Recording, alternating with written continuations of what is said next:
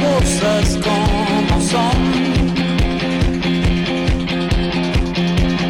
Vamos de fuego en fuego hipnotizándonos.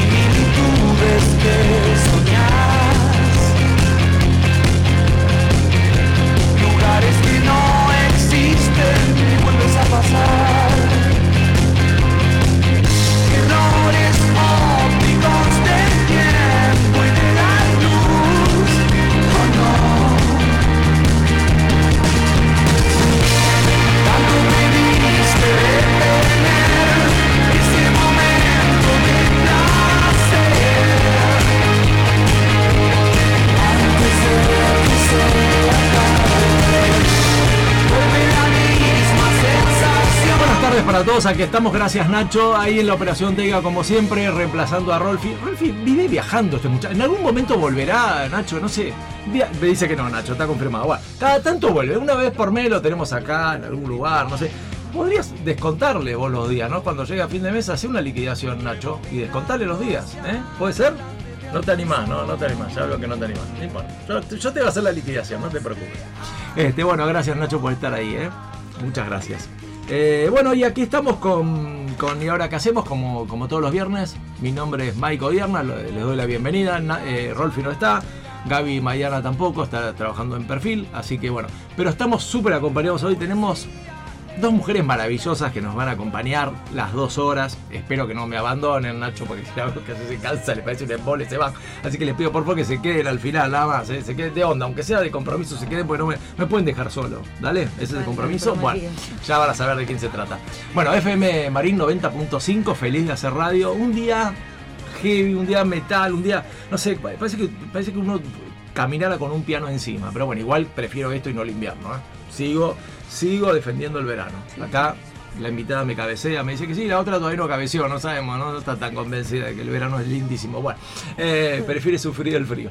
Bueno, así que estamos acá felices de, de hacer radio y, y bueno, y como siempre, lo que sí hoy les avisamos, como Nacho tiene otras ocupaciones, él nos va a dejar en el aire eh, las dos horas y después seguramente se va a cortar, con lo cual digamos, este, no vamos a tener algunas intervenciones como música y todo lo demás, así que vamos a hacer un programa dos horas de corrido, pero les aseguro que con las invitadas que tenemos nos va a faltar tiempo.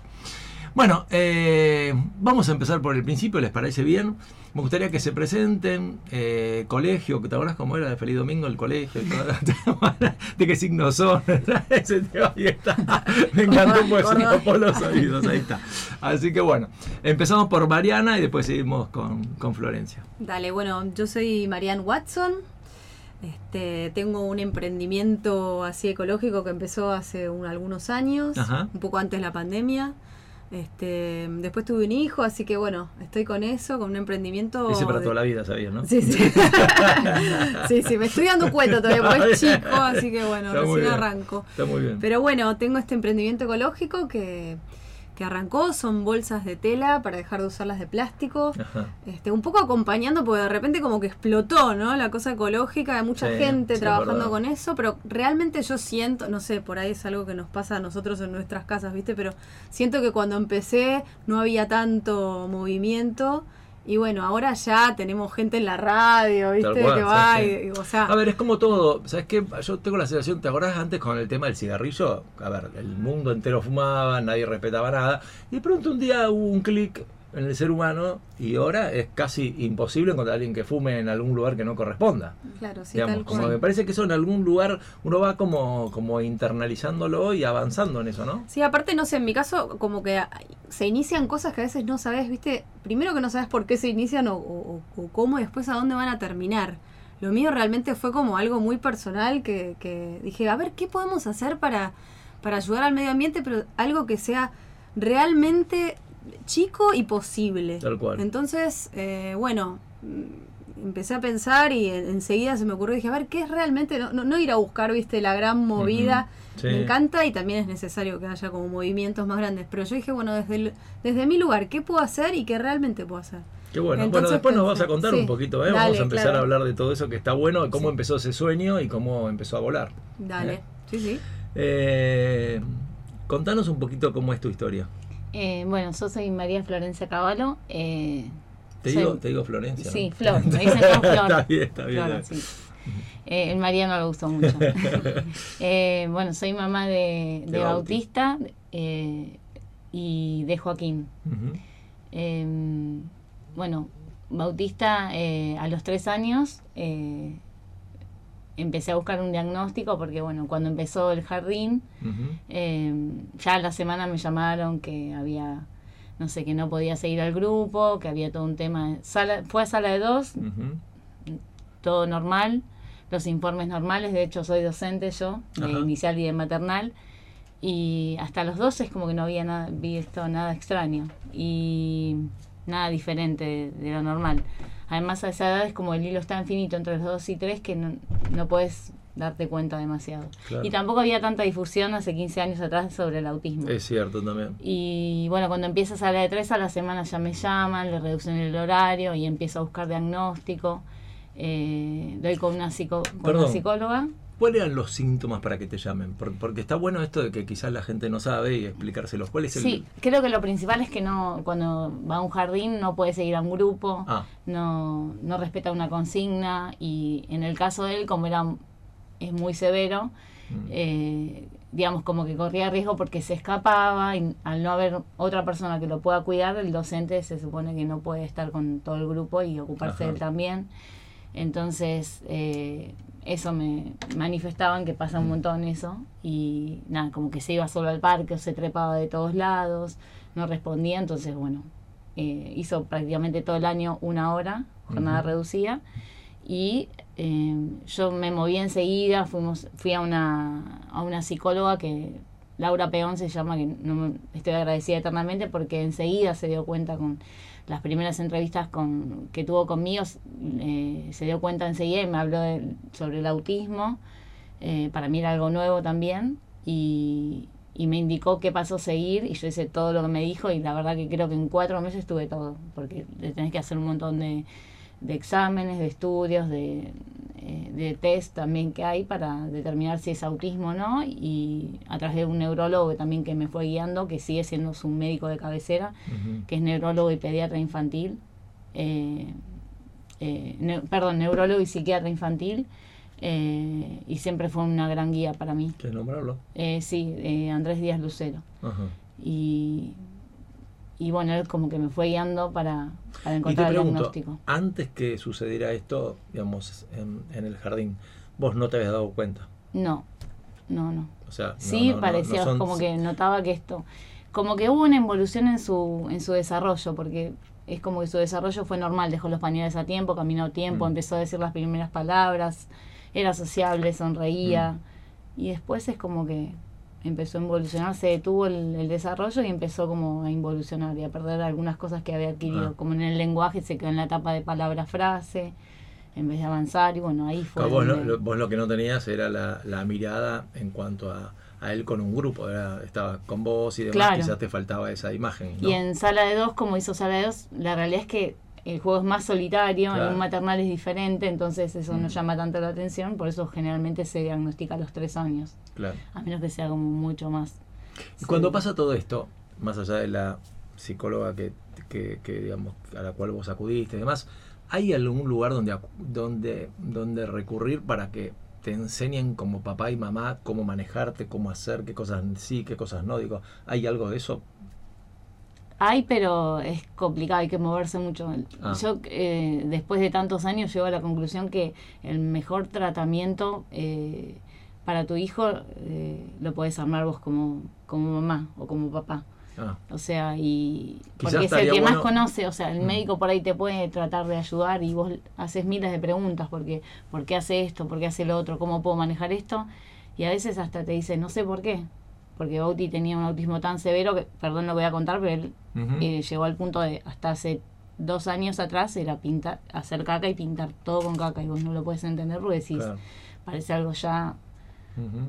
o sea, ter- es terrible y es no entendés por qué, no le genera asco, por qué, y hasta Como si no ni el tuviera- mejor ni el mejor Teo te lo puede explicar, es como que va, si te dice, le genera placer, entonces ¿cómo Claro. haces para que entienda que no está bien que lo haga, o sea, y le sigue generando placer. Entonces, ¿cómo extinguís una conducta Mm. si le genera placer? O sea, es- y, y a veces es probar y ir probando, bueno, pruebo con esto para extinguir la conducta, pruebo con lo otro, eh, pero es como que creo que la mejor forma es saber poder observar a tu hijo y ver qué necesita, porque ningún Claro. médico te lo va a decir, ningún profesional. Que quizás estaría bueno que en algún momento se genere, no sé, no sé, que los padres terminen, digamos, como a- orientando a, a otros padres que están en la misma situación, ¿no? Como decís vos, desde tu experiencia personal. Sí, ¿Qué? de hecho yo estoy en un grupo de, de madres Claro. eh, con un autismo así severo como el de Bauti, Mm. que son los chicos que no se pueden, no, logran- no logran escolarizarse, eh, ni siquiera logran estar en un set, porque hay centros educativos terapéuticos que se les llama set,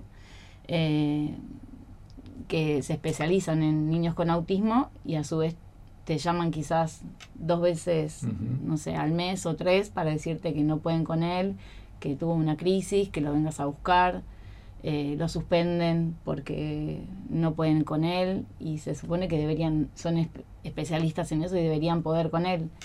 Eh, Y, y la forma que y- tenés vos de comunicarte con él, ¿cómo es? Si se puede contar, porque también estaría bueno. es verbal porque él es verbal, o sea, Ah, perfecto. se comunica con a través de la palabra. Él lo- Ok. No puedes tener un diálogo, Mm. no es que, pero eh, sí te puede contestar si quiere algo, si no. eh, y, Se puede expresar. y cuando necesita algo te, te lo expresa con palabras. Claro. Y claro.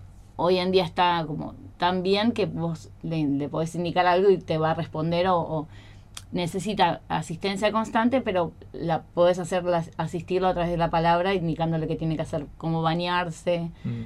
como si bien podés reforzar, porque atarse los cordones, por ejemplo, es algo que no puede hacer, pero es como que si vos le indicas, toma, ponete No, esta remera, ponete, es claro, es complejo, pero es como que eso puede ir avanzando. Claro.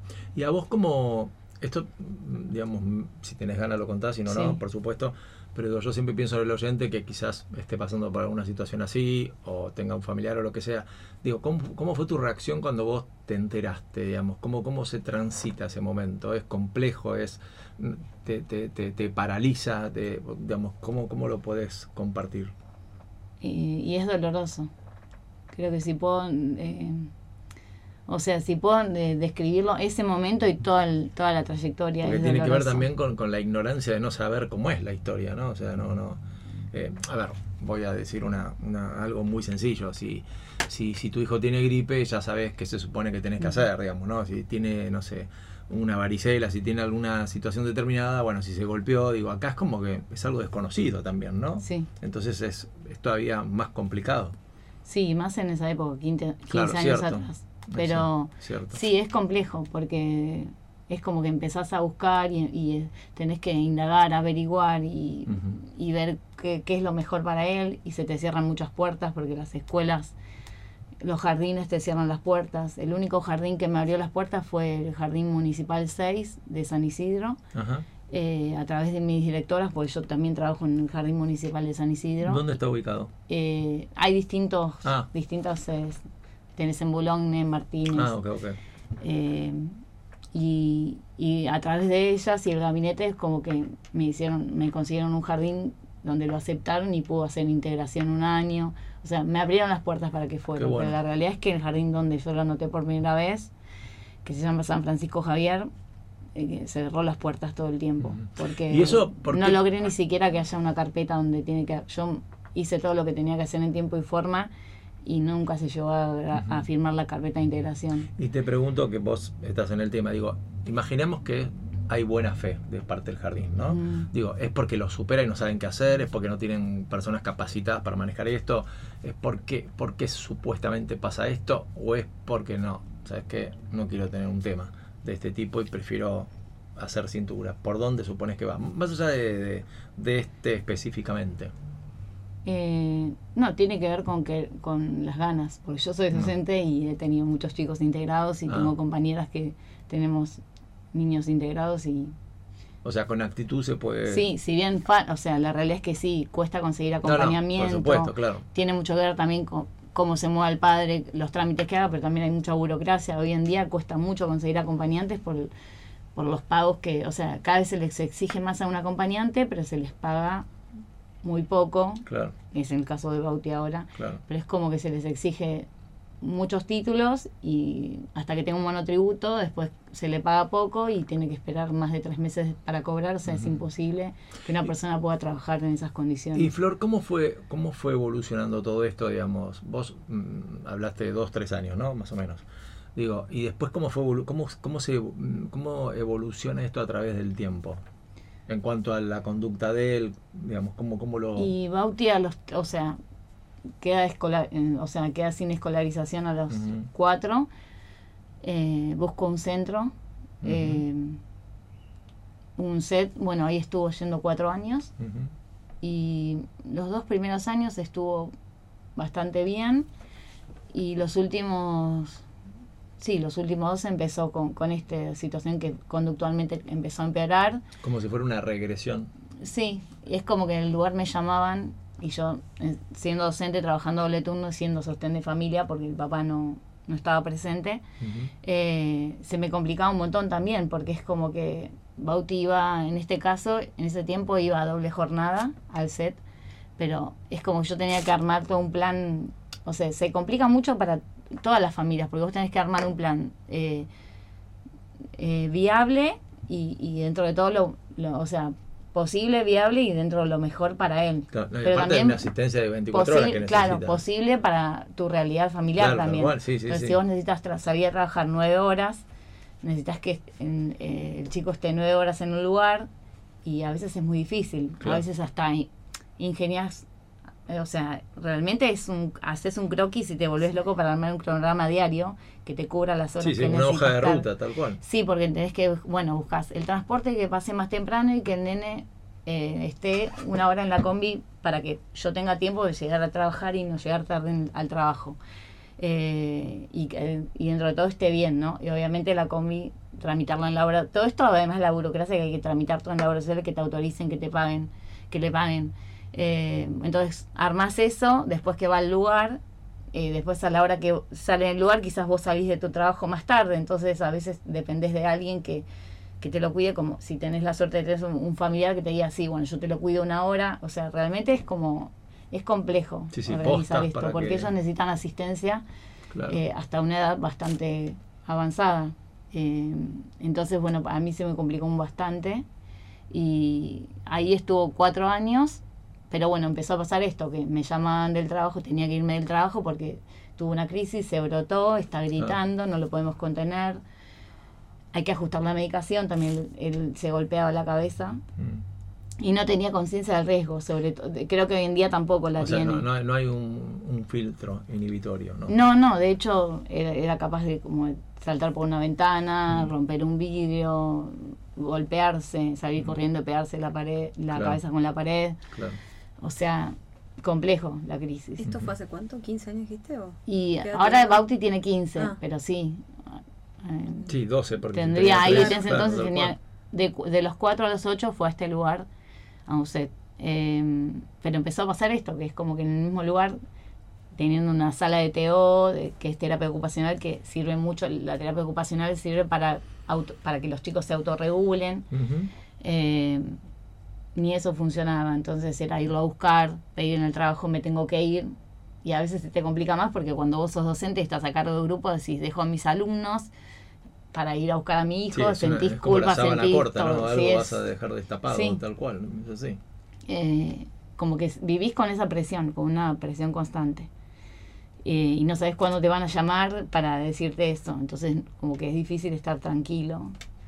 Eh, vivís como acelerado, o sea, le pasa a Sí, aparte madres. supongo que otra cosa que ser compleja es que, digamos, vos necesitas una ayuda permanente, digamos, no es que, bueno, yo te hago la gamba este fin de semana, no sé, por decirte algo, ¿no? Bueno, y vas a tener que cubrir el fin de semana que viene y el lunes y el martes, o sea, No, y aparte imagino, yo como mamá, sin, o sea, te escucho hablar, yo tengo un solo hijo y, y- y no tengo esta problemática, imagino que también necesitas vos en algún momento, o sea, porque Sí, sí. también me pasa eso, yo la escucho y digo, siempre se requiere de una mamá que está ahí, la veo súper fuerte, pero digo, hay veces que una también está como, no, hasta que al, al momento de que vos también necesitas como un sostén por ahí. Sí. seguro. O sea, no solo lo de tu hijo, sino también uno como... Sí, sí, el espacio ¿Dónde vas a buscar eso? Tu rol de no? mujer, tu rol de maestra, tu rol de amiga, tu rol de hija, no sé, o sea, Sí. eh, en algún momento terminas resignando todo y, y esto te termina, digamos, devorando todo también. sí, ¿no? de hecho Sí. nadie cuida al a la persona que cuida, ese es el tema. Claro, qué O sea, bueno. ¿quién eso. cuida? Y, y es re importante que nos cuidemos las mamás cuidadoras, eh, porque, o sea, esto va a ser para toda la vida Mm. y, y si nosotros no estamos bien, no podemos cuidar bien de nuestros hijos. Entonces, ahí pasa que hay mucha falla porque a veces se necesita mucha familia, pero ahí yo conozco, tengo muchas amigas. Por el autismo he conocido un montón de mamás que uno se solidariza y habla y se con- termina conociendo eh, a través del dolor y vos decís, no puede estarle pasando esto, o sea, la entendés que no puede sola y a lo mejor no tiene la, tiene la suerte por ahí de tener a su mamá nada más. Claro. A mí me pasa, yo tengo a mis papás. Eh, mi hermano falleció, así que, y Bauti tiene un hermano mayor, pero es como que tampoco puedo pensar en que la carga va a ser del hermano mayor. Sí. El hermano mayor tiene 21 años Ah, ah, grande. pero también fue difícil para él. Sufrió un montón. Sí, Sufrió la discriminación. se va sí, solo a un sufrió lado. que. Claro, es lógico. O sea, es como que. El, ¿Llegaron a ir a algún mismo colegio o no? sí, y eso Ah. también lo vivió. Y él, o sea, esto de. Mamá, no me gusta cómo miran a mi hermano, no me gusta que le digan que, que mi hermano está loco, que no quieren jugar con él en una plaza porque está loco. Y escuchar esos comentarios lo ponían re mal. Entonces, más de una vez me tuve que ir de algún lado porque él me decía, mamá, me quiero ir porque no me gusta lo que le dicen a mi hermano. O sea, Claro. si bien tenía seis años más, o sea, lo sufrió mucho él también. Ahora, fíjate cómo Flor y Mariana, a ver si coinciden con esto, digo, cómo el temor termina eh, llevándonos a, la- a- a una discriminación, ¿no? Yo una vez leí un- una frase que me encantó y me parece que define, no sé, ¿no? Hasta ahora es la mejor que encontré. Decía que el hombre, o bueno, el hombre, la mujer, no importa, quiero decir, el ser humano evoluciona directamente proporcional a la cantidad de prejuicios que voltea, ¿no? Cuanto menos prejuicios tenés, se supone que somos más evolucionados. Y me parece que tiene mucho que ver con esto, porque el temor te hace, te hace digamos, reaccionar de esa manera. Como no sabes, como no entendés, como no comprendes, es como, no, eh, a ver, es fácil, le ponemos, está loco, listo, ya está, se, se acabó, ¿entendés? Y con eso no vamos a ningún lado. En, en vez de entender, en vez de comprender, en vez de buscar la manera de vincular o de averiguar. Por eso yo te decía a vos, a ver, explícanos desde lo básico que es, porque Ujú. muchas veces la ignorancia te lleva a eso. Sí, trabajar la empatía, ¿no? Como hay cosas que no te das cuenta hasta que medio que no las transitas. No. Yo, por ejemplo, eh, qué sé yo, cuando fui mamá, mm, me empecé a dar cuenta de un montón de cosas y un montón de luchas, por ahí mini luchas que uno tiene a diario que, Totalmente. que no las tenía, o sea, sí, antes, ¿no? Y bueno, y esto de la trabajar la empatía, como ponerte en el lugar del otro, escuchar y, Exacto. y bueno, sí, eso es Sí, dificilísimo. sí, bueno, O sea, yo el temor otra, otra de las cosas que cuento Ah. siempre es que cuando fui papá por primera vez, me acuerdo que llevaba a mi hijo, viste, con el car con el cochecito y demás. Y ahí te empezás a dar cuenta, la gente que tiene dificultades, los a ver, no tienen un lugar para subir en una vereda, no tienen un lugar para subir en el tren. Empezás a, pero ¿por qué te pasa esto? Porque lo empezás a vivir vos.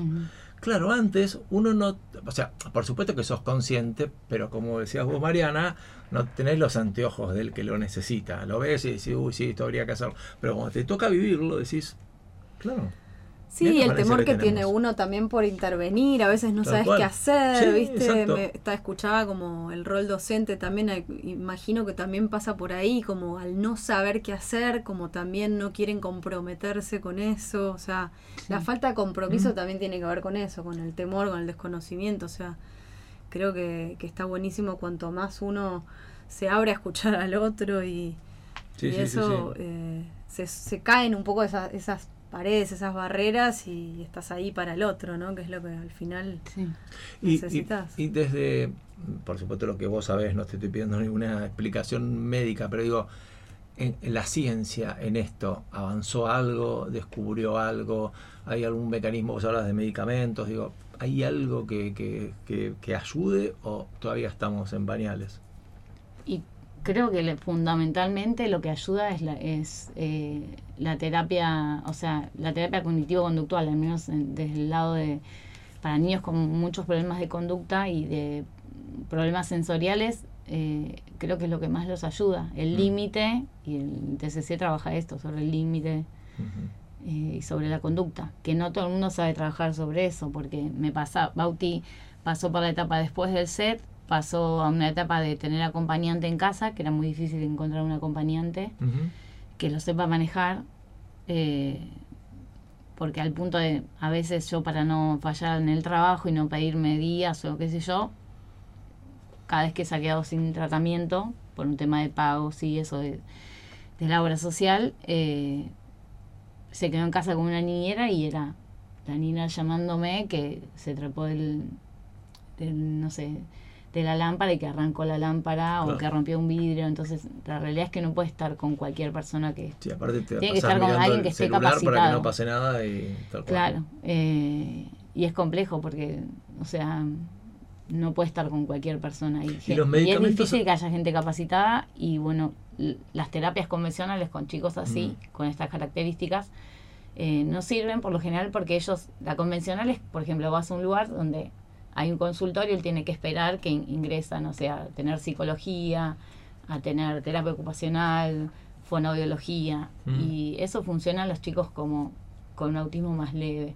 Pero en casos así, con temas tan conductuales, los chicos no pueden esperar y de hecho el esperar los desregula cuando ingresan a la terapia. Si la terapia dura 20 minutos, media hora, hasta que lograron que se calmen, no lograron trabajar nada. O sea, nunca funcionaban. Era como los informes, era constantemente es, no, no pudimos trabajar con él, no pude llegar a él, o sea, y eso que él iba con un acompañante a la terapia, no solo con la- el profesional. Claro. Y no funcionaba, entonces era complejo eso también. Eh, lo único que funcionaba en él era, nat- era natación, que muchos años fue a SEMAE, que es la parte de deportes de, de- San Isidro, eh, y la parte de discapacidad, ¿no? De deportes. Y eh, ahí siempre como fueron muy empáticos, siempre tuvieron muchas ganas de trabajar con él y él como ama el agua y en el agua se regula por el peso del agua, iba feliz.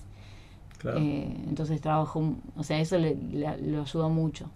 Pero después no es como que no funcionaba ni en ser, ni con acompañante, ni terapias convencionales.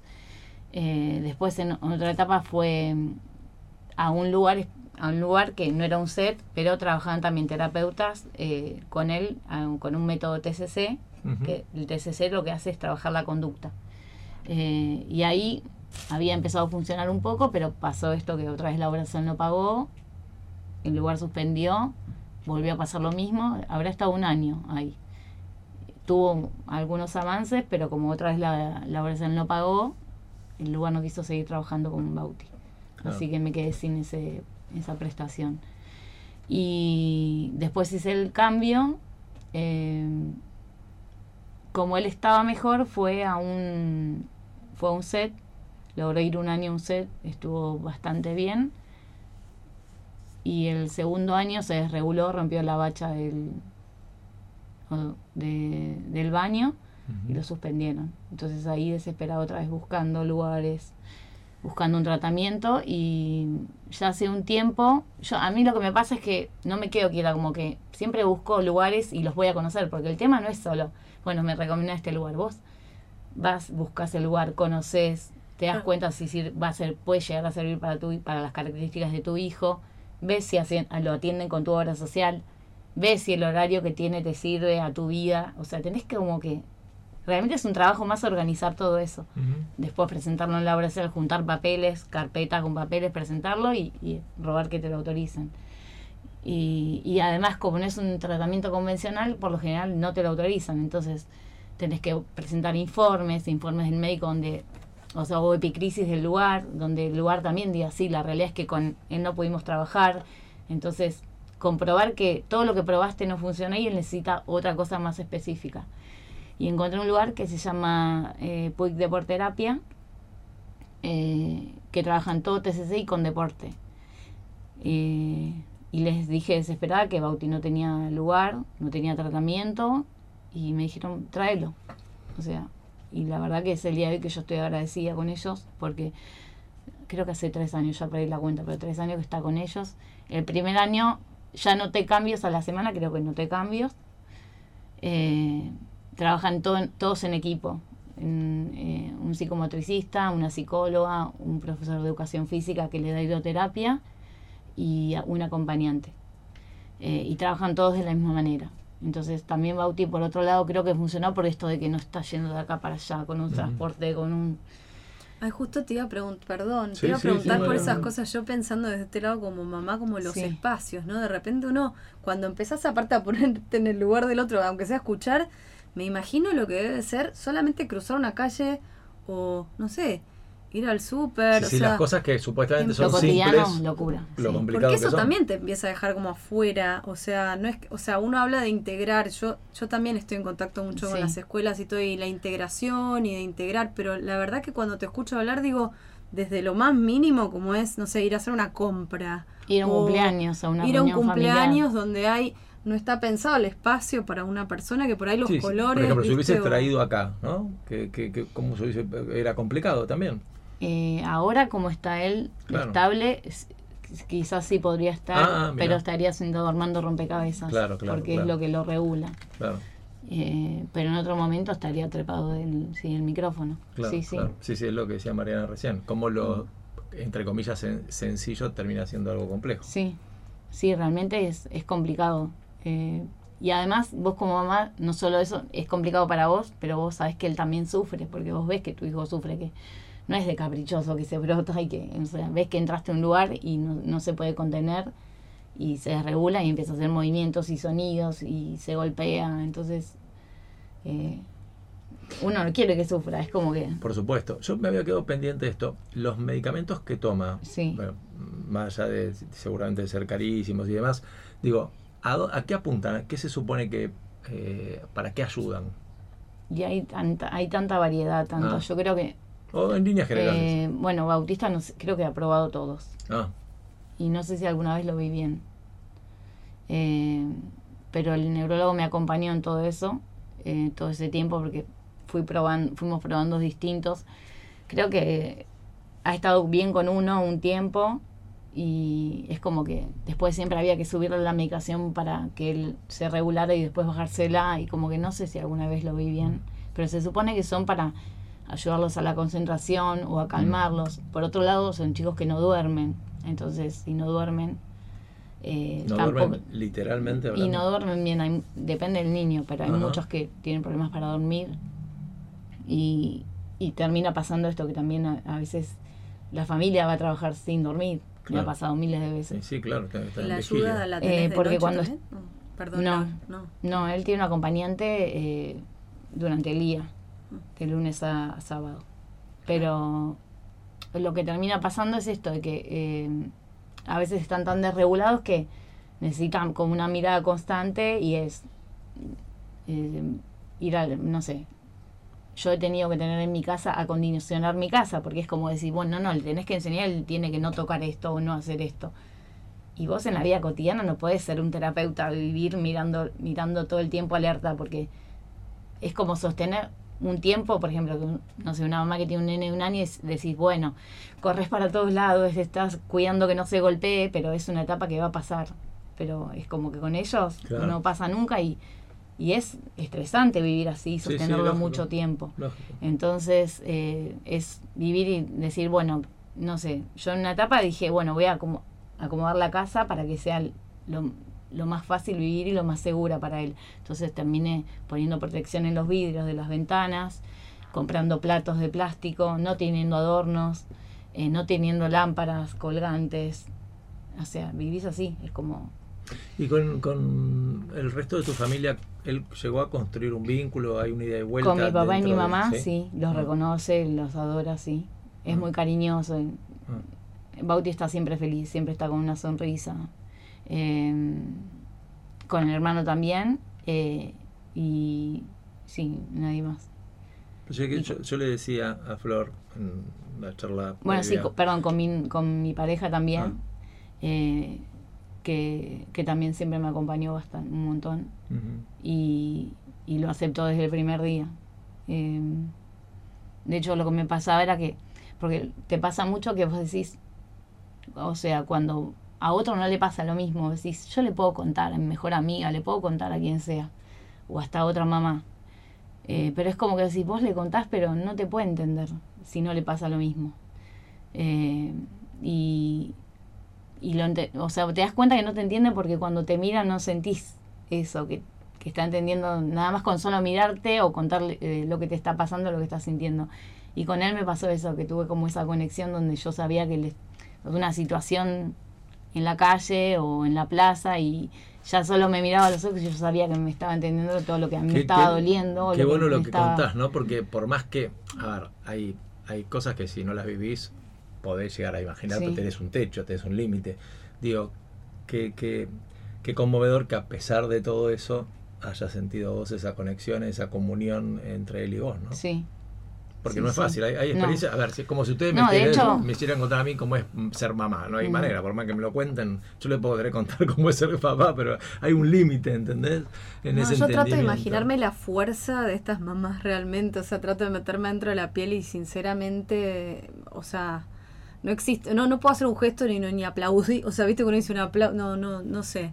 Eh, tengo conocidas también que me, que tengo un ratito que tratan de, solamente con mirarlas me tratan de explicar por lo que están pasando y, y también a ver, no sé, me pongo del otro lado, del, del- del lado de las otras mamás, porque pasa esto, ¿no? Me, me pasa también, sin problemas, que, que por ahí otras mamás están ocupadas con otras cosas y, y- y me imagino lo que debe ser la sensación de una mamá que está tratando como por ahí de explicarte lo que le está pasando y vos es que estoy ocupada, No, no, porque seguro, no, nosotros la hacemos eso todo el tiempo, tal yo reconozco. Tal cual. Viste que estás ocupada con otra cosa y lo difícil que debe ser ver la mirada del otro que te pasa por al lado y, y, y sostener eso también, ¿no? Como, Tal cual. este, Bueno, vamos a. qué bueno encontrar a alguien que realmente te haya podido Sí, es acompañar verdad, es en verdad. eso. Sí, porque uno también, a ver, cuando se enamora o se, para decirlo, digamos, con el lenguaje cotidiano, cotidiano, se engancha con alguien, también se engancha con el mundo de ese personaje, ¿no? No, digamos, no es que sí. no es con beneficio inventario, ¿entendés? O sea, ni- no suegro, no hermano, no cuñados, ¿viste? No, listo, yo, digamos, eso No, está- viene con todo, es viene con todo. Ahí está, ahí está. Bueno, vamos a seguir hablando en un ratito más de, de, Bueno. de vos y de Baute, que está bueno. Quería decirte algo, Flor. Yo te lo dije a ella por teléfono cuando hablamos. Cuando vos me mandaste la foto, yo me dije- te dije, qué linda, porque está sonriendo. En Sí. todas las fotos está sonriendo. Sí. Me, me, me, me transmitió, te juro que lo primero que me transmitió fue eso. Sí, no recuerdo un día que esté de mal humor. O sea, Mm, siempre. qué bueno, qué lindo. Bueno, en un ratito vamos a Bueno. volver. ¿eh? Este, ahora vamos a, para cambiar un poquito, y vamos a escuchar un segmento de nuestra dermatóloga y después vamos a hablar con, con Mariana también. Eh, les cuento ahora, eh, les, les cuento cómo es esto. Mariana me está ayudando eh, con, con- con el audio para que salga el segmento de luz, pues como no tenemos el operador, así que estamos haciendo un poco de todo. Está buenísimo. Mariana, vos ya lo tenés listo, ¿no? Sí, sí, acá estoy. Entonces lo voy a presentar y, y lo mandamos al aire. Este, el tema es así, nosotros todas las semanas tenemos un segmento de eh, una dermatóloga amiga, que es nuestra dermatóloga de cabecera, que se llama Luz Espirito, y que nos regala dos, tres minutos de, algunas sugerencias para tener en cuenta ahora que estamos con el tema del verano, el sol, bueno, en fin, los lunares, todo ese tipo de cosas. Así que bueno, vamos a escuchar un ratito a, a Luz para ver qué nos dice, ¿eh? cuando quieras. A ver si se escucha. Maika. Hoy vamos a hablar sobre dermatitis atópica. Es No, una me enfermedad crónica que consiste en piel seca, Vamos, lastimada y picazón. Tiene un alto impacto en la calidad de vida del paciente y de su grupo familiar. Afecta al 20% de la población infantil, o sea, 2 de cada 10 chicos es atópico, eh, y un menor porcentaje en adultos hasta los 70 años.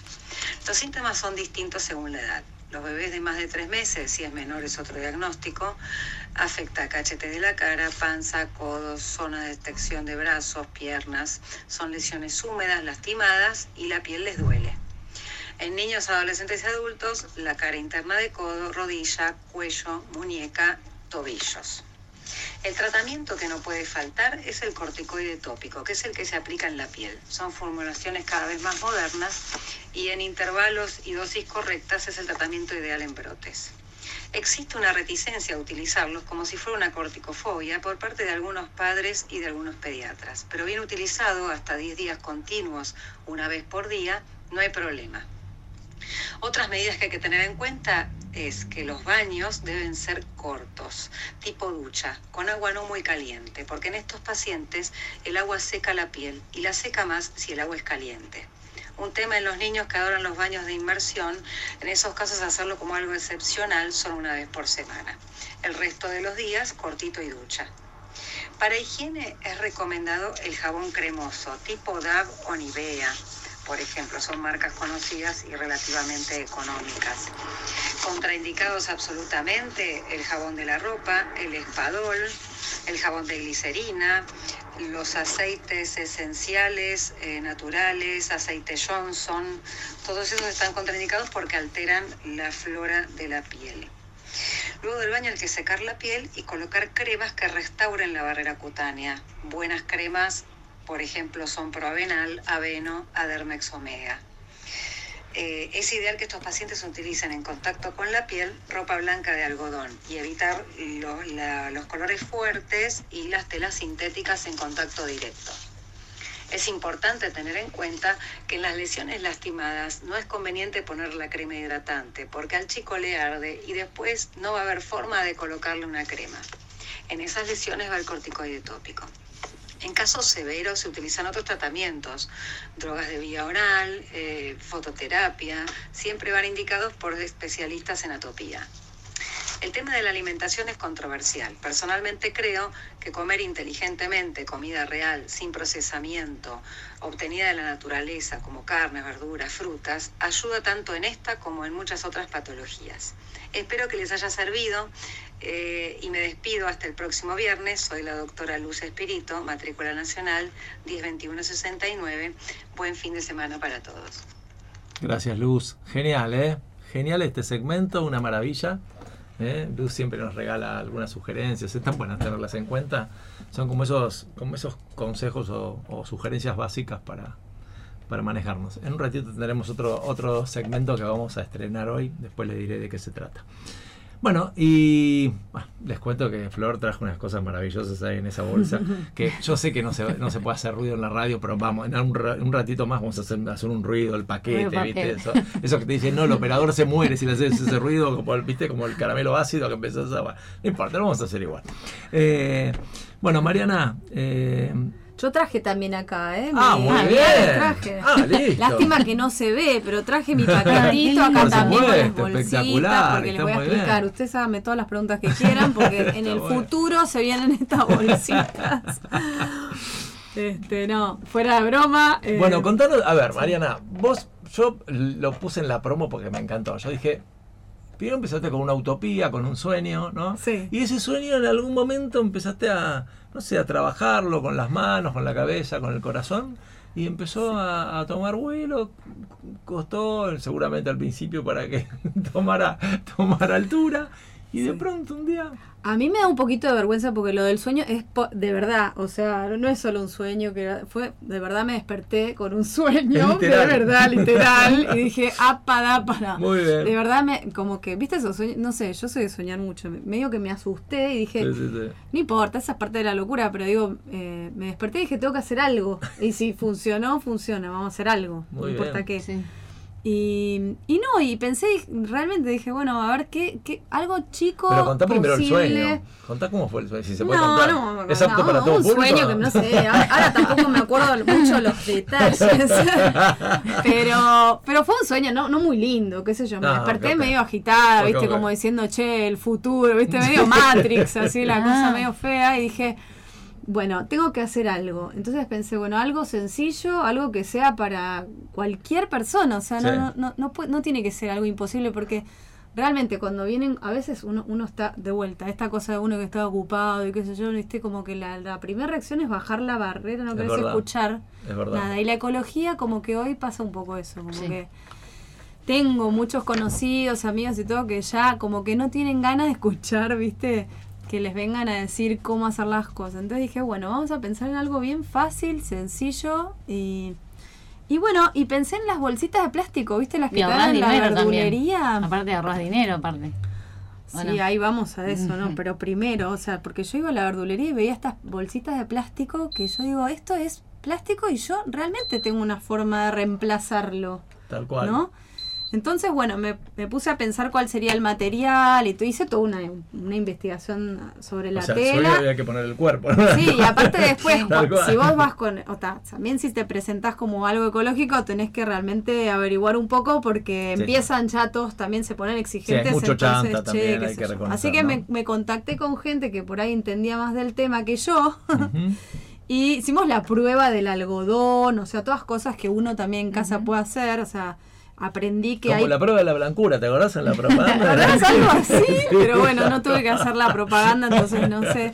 Eh, bueno, después hay todo un tema con el, con el nombre que le puse a la marca, pero bueno, cuestión que estas telas son de algodón, o sea, un, puedes hacer la prueba, le prendes... te- La prueba se hace prendiendo fuego, viste, un, un pedacito de hilito. un hilito. Si el hilito se quema, si no se hace bolita, quiere decir que no tiene plástico. Claro. O sea, bueno, eso me lo enseñaron, entonces para, para ver que realmente sea... Y bueno, estas bolsas son compostables, porque o sea, al ser de algodón, realmente se pueden tirar al compost una vez que las usaste, pero las usás, o sea, doy fe que las mías las tengo hace, desde que empezó el, el, emprendimiento, las tengo, las uso, las lavo. 2016. 2016. Y sinceramente, o sea, cada vez que voy a la verdulería, los que las aman son los chicos que están en la caja. O sea, porque mucha gente hoy va con las bolsas grandotas y, y con las verduras en las bolsas, pero ellos tienen que pesar, no sé, los zapallitos, ¿viste? Sí, Por claro, decirte. ¿no? ¿Qué Entonces yo vengo tienen? con estas y están felices. No, hay, yo, yo hago en tres tamaños. Ah. Estas medianas, hay unas más grandes para como para 3, 4 kilos de, de papa. Y después unas más chiquitas como para tomates cherry y todo. Este, y bueno, y también se pueden, las puedes guardar en el freezer con empanadas frisadas, o sea, reemplaza la bolsita de plástico, si no, No, el chivo. no hay Se problema. No, hay ¿No problema, dijiste. Subiseki? Después, después, después te mandamos la factura. No, acá puedes decir todo lo que quieras, no pasa nada. Flor. No, y me acuerdo que cuando, esto tiene que ver con empezar el emprendimiento también. Cuando empecé, le dije a mis amigas, bueno, y se llama Suiseki, la marca de Suiseki. ¿Sui qué? ¿Sui qué? Y no les no me entendían. O sea, nadie se acuerda del nombre. O sea, lo nombran mal y todo. Y yo dije, bueno, no se lo voy a cambiar. Que aprendan a decir Suiseki. este, que tiene también un significado. ¿Cuál es? ¿Cuál? Eh, bueno, yo aparte de todo, no, aparte de todo, a mí me gusta hacer muchas cosas, o sea, realmente, este, no sé, soy una persona que muy curiosa, hago muchas cosas y estaba justo haciendo un curso de dramaturgia y el profesor Mauricio Cartoon estaba comentando Un acerca crack. un crack y, él también es, él, él es también así de conectar muchas cosas y él siempre dice que recolecta, así es una especie de cartonero de, de cosas y en sus cuadernitos, entonces yo anotaba también todo. Y bueno, y apareció este concepto suiseki japonés, un concepto japonés, eh, que es este arte que tienen los japoneses de ver cosas en las rocas. ¿Viste? Te ponen una roca ¿Mm? y uno está ahí mirando la roca dos horas, por ahí no ves nada, pero bueno, ellos se quedan a contemplar y es un arte, ¿no? Como empezar a ver eh, esas Lo mismo el juego, viste, que haces con los chicos con las nubes, o sea, Sí, y nadie ve nada hasta que lo ve. es algo. Y me encantó ese concepto. Como que dije, mirá qué, qué lindo, o sea, porque esto va a llevar tiempo quizás. Sí, claro, O sea, claro. como es algo que tan chiquito y que y que empieza como a circular y bueno, mirá, usé las bolsas y el otro cuando le cuando ve que, que están buenísimas y que le sirven, pasa el mensaje, bueno, es así, despacito hasta que alguien lo ve y... ¿Y por qué, y por qué para, para los que no saben, cuál sería la ventaja comparativa de usar esta bolsa y no usarla de plástico? Me refiero para, para la ecología. Bueno, primero saqué una especie de cálculo, ahora no te puedo decir exactamente el número, pero yo saqué para una familia más o menos promedio, Sí. o sea, yo voy a la verdulería, ponerle una vez por semana Mm. y hago una compra de, no sé, ponerle que use nueve productos diferentes, o sea, Mm. zapallitos, zanahorias. O sea, ahí ya tenés nueve bolsitas, ¿Mm? yo lo multipliqué, o sea, hice la multiplicación No, sí, por claro, mes, por año, eran cientos de bolsitas que a vos te debe pasar, o sea, al Sí, final claro. del día Sí. abrís, yo las tengo todas guardadas en Tal un cual. lugar, abro y tengo una bolsa con bolsitas. Muchos me dijeron, bueno, pero yo tengo gato, necesito para, qué sé yo, levantar los residuos. las uso para ciertas cosas, separadores de milanesa, o sea, uno se las rebusca también. Sí, igual lo que a mí me encantó de tu proyecto es esto de minimizar el efecto. Es decir, a ver, ¿no? Eh, es difícil evitarlo totalmente, pero sí, a ver, si en lugar de 100 hacemos 20, 15, ya es negocio, Sí. ¿no? Aparte me pasa eso, como que no, también uno no puede fanatizar, o sea, me pasa eso en el día a día, no, no puedes volverte tan estricto porque todos estamos usando, o sea, te das vuelta y hay plástico está. Sí, a ver, o sea, ella trajo con esto, es lógico, o sea, casi ni siquiera nos damos cuenta, es Sí. inconsciente, o sea. Sí, la idea no es ser una, o sea, a- aumentar la, o sea, tener una preocupación más. Claro. O sea, mi idea era como, bueno, hay algo que sí es posible, esto el que llega, y el que llega aparte sabe que está buenísimo, Claro. y la sensación que te da es un alivio, es como, no sé si trazar un paralelo con lo que te pasa a vos, pero cuando tenés una victoria, ¿no sentís como que, o sea, cuando hay una cosa que salió bien, que te Sí. bajó una revolución, No, que ves a tu claro, hijo tranquilo, o sea, es una A ver, victoria, ¿no? Aunque cada una- tanto alguien diga, che, está bueno lo de Mariana, lo voy a incorporar. Bueno, eso es el efecto contagio que se va generando, se Sí. va generando. Sí, la realidad es que te das cuenta que al final podemos pensar las cosas diferentes, diseñar las cosas diferentes. Yo voy a la verdulería, miro para atrás y veo los changuitos con la Mm. bolsa de plástico y hoy el efecto que tiene en mí es muy distinto al que tenía hace un par de años. Miro y, y ya me cho- o sea, me genera sensaciones de repente que no tenía antes, ¿no? Como y entonces creo, ahí sí es donde uno cree, o sea, a mí me pasa que creo que es posible también cambiar desde ese lugar, o sea, Claro. ¿Y cómo- dejar que las cosas te entren y que realmente las, ¿viste? Y Mariana, ¿y cómo empezaste a comercializarlo? ¿Cómo fue todo eso? ¿Cómo, cómo... Bueno, de ¿Por dónde vuelta de a poco, yo anteriormente también sacaba fotos, o sea, Mm, tengo las como postales divinas. sí, antes antes de, de que empezara toda la movida de redes sociales, Instagram, bueno, yo me dediqué un poco a la fotografía, o sea, empecé a sacar fotos y y un poco con la ayuda de lo que ya conocía la foto, armé como este Instagram, bueno, obviamente hoy, hoy día te mueves por las redes. Pero después hay Ujú. muchas ferias, empezó como un auge de las ferias. Sí, Yo no claro. sé si fue un poco a raíz de la pandemia o qué, pero de repente eh, se empezaron a abrir las ferias y, y- y también está buenísimo lo que pasa en las ferias, porque Sí. lo que lo que comunicas con, a una persona eh, frente a frente, digamos, no es lo mismo que lo que se ve en las redes. Este, así que un poco me manejé eh, con ferias. Y también esto, soy mamá, trabajo otra cosa, o sea, los tiempos, viste, buscar Sí. tiempos para, eh, para que entre este momento del emprendimiento, una vez a la semana dedicarme un poco a eso. ¿Y en general tus clientes Eh, tienen que ver con los comercios? ¿Con qué tiene que ver en, en general como rubros? Bueno, la realidad es que, o sea, a- no tuve tiempo, o sea, no me da la vida ni el tiempo para que esto sea, es- esto es algo secundario que hago Ah. y, y O sea, por ahora es el boca a boca. Sí, por ahora es el boca a boca, muchos que lo van conociendo lo van pasando Ajá. y después a través de las ferias también este y las redes. Pero bueno, también hay otras uno va abriendo a ese mundo que es, viste, todo lo que sea sustentable y todo y ya hay mucha gente que está haciendo las mismas cosas. Yo, por ejemplo, también hago saquitos de té que de la misma tela. Y bueno, empezás a enterarte de que el plástico no solo está en la silla, ¿viste? Claro. También está en lo micro y en las esponjitas que, que usamos para lavar la ropa, eh, perdón, para lavar los platos. Este, todo eso se desintegra y hay microplásticos, ¿viste? En el agua. Entonces, bueno, eso también es como que empezás a ver eh, mucho más.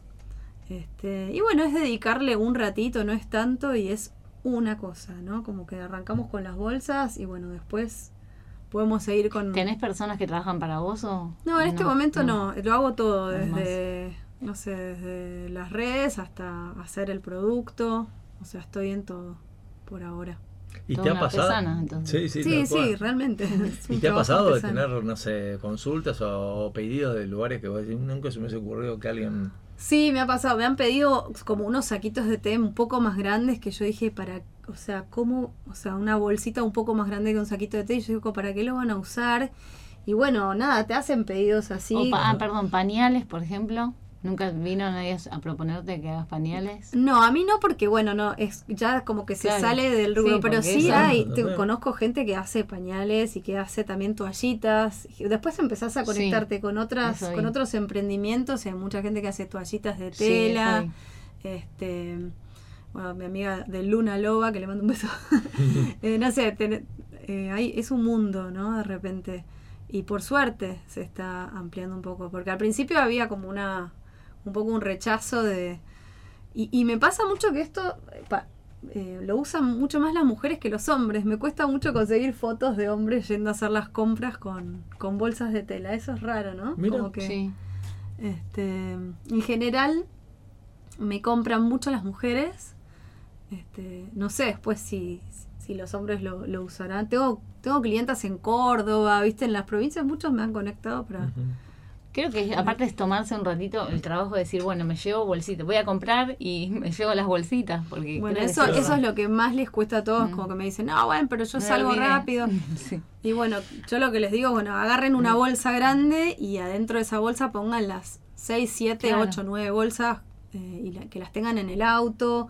O bueno, colgadas en un ganchito que vos sabés que vas a hacer las compras, agarrás. Estas se lavan si querés tomarte el trabajo de plancharlas, quedan Claro. divinas y, y te las llevas a la verdulería o al súper. En el supermercado funciona, las probé y te ponen el, como se pega el sticker acá en- el cordón, no hay ningún problema. ¿Y cómo, Y- cómo te nutrís o conseguís los materiales para después ir cortando, armando todo? ¿Cómo es todo ese proceso? Bueno, yo trato de armarme así como un cronograma Eh. y bueno, buscar, eh, ya tengo proveedores de tela, bueno, tengo viajo, qué sé yo, a 11 y voy y busco los materiales eh, y vas evolucionando también, de repente te- yo empecé con un cordón que no era de algodón Claro. eh, y después pasé, o sea, es como que vas probando materiales, vas probando tamaños también, mi primer bolsa fue la que hoy es mediana y después me di cuenta que esa va bien para el pan y para, para guardar empanadas, pero bueno, me estaban pidiendo una bolsa más grande para llevar otro tipo de verduras o, o- o más verduras porque la familia, qué sé yo, tenía más integrantes de la familia, así que con un emprendimiento te vas acomodando un Sí, poco también a lo que te piden. Y también me pasó que me empezaron a pedir otro tipo de productos y bueno, hoy fui, salí a buscar telas eh, para, para reutilizar telas, entonces hago banderines para cumpleaños, eh, me han llamado para bolsas de bolsitas de cumpleaños también. ¿Para qué, qué, Claro. cómo a veces el cliente es el que te define para dónde vas, ¿no? Sí. O sea, porque eh, que yo, te empiezan a pedir sí. cosas y vos decís, nunca se me hubiese ocurrido esto y bueno, nos vamos por acá y de pronto te llevan a lugares que... Pero es que el cliente es como el más creativo en eso. Yo a veces digo, wow, o sea, como que no se me hubiese ocurrido nunca, eh, no sé, hacer cierto producto que Sí, me lo aparte están imagino pidiendo. hasta repasadores, no sé, estoy tirando cualquiera, digo, Sí, debe haber un no, montón de cosas que repasadores se también. pueden hacer, claro. Sí, sí, sí. las y la bolsitas verdad, para el jardín, para las carpetas. Claro, tal Y cual. se arma todo. Ahí- ahí le salió la Ahí- ¿viste? siempre. Vivo, Bueno, amo si después- mi trabajo, Muy bien, ¿viste? muy bien. Sí, Si chusmean vean el. Instagram de Suiseki van a ver que también hago mochilitas para el jardín, de tela, o sea... Bueno, después me lo pasas. eh, sí. Y el, y el costo para la gente, para tener una idea, ¿qué, qué puedes decirle? ¿Cuál es el costo de, de las bolsitas? ¿Cómo se No, bueno, estas, bueno, lo- eso es un tema para un emprendedor, está difícil eso, como conseguir, eh, y es difícil también comunicarle al que va a comprar eh, el trabajo que tiene atrás, o Ujú. sea, eh, porque bueno, a veces los materiales son caros porque vos no trabajás un- una cantidad, No, ¿viste? no, por supuesto, no, no es lo Eh, mismo comprar, digamos, eh, kilos o... Es un trabajo artesanal, entonces los costos en general son un poco más altos que lo que trabaja cualquier, o sea, seguramente vas a encontrar un producto más barato que sea plástico, o sea, estoy segura. De acuerdo. Pero bueno, eh, un poco se trata de eso también, de, de, de frenar un minuto y, y- y- correr esa cortina, en todo sentido lo digo también en, en lo que viene a compartir ella, o sea, correr la cortina de lo fácil, de lo rápido, de lo sencillo y, y frenar y, y ver que atrás hay un montón de cosas, hay un montón de gente. Yo, por ejemplo, hay materiales que me llegan a mí para, para hacer los banderines de cumpleaños que vienen de, de otro de otro emprendimiento y son sus retazos, o sea, son, Claro. son los pedazos que ya no va a usar. Y vos estás colgando en el cumpleaños de tu hijo un banderín que viene de eso, ¿entendés? De, de lo que hubiese sido basura eh, y le estás poniendo un cumpleaños, ¿entendés?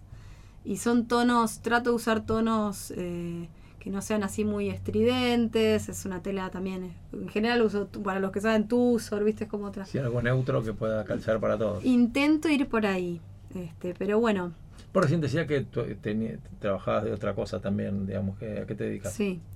Bueno, yo trabajo también de docente, o sea, Ah, porque mira. aparte este, tengo una carrera de sociología, o sea, soy socióloga, hice también el profesorado acá en la UDESA. Mira, Así que tengo alumnos eh, doy history en inglés, o sea, tengo tengo varias cosas que hago, ¿viste? Claro, con lo cual, esto, digamos, son en los tiempos que puedes manejar, digamos, Claro. no Claro. es lo central, ¿no? Sí, sí, sí. También eso hay que Así que cuenta. bueno. Lo que pasa es que es interesante también que cuentes todo lo que hay detrás de una bolsita, porque vos la ves y decís, bueno, sí, la bolsita, y la gente supone que es soplar y hacer botellas, y no, o sea, hay que cortarlo, hay que buscar el cordón, hay que, digamos, armarlo, el tra- la, la- la mano de obra, los materiales, el costo, Sí. el traslado.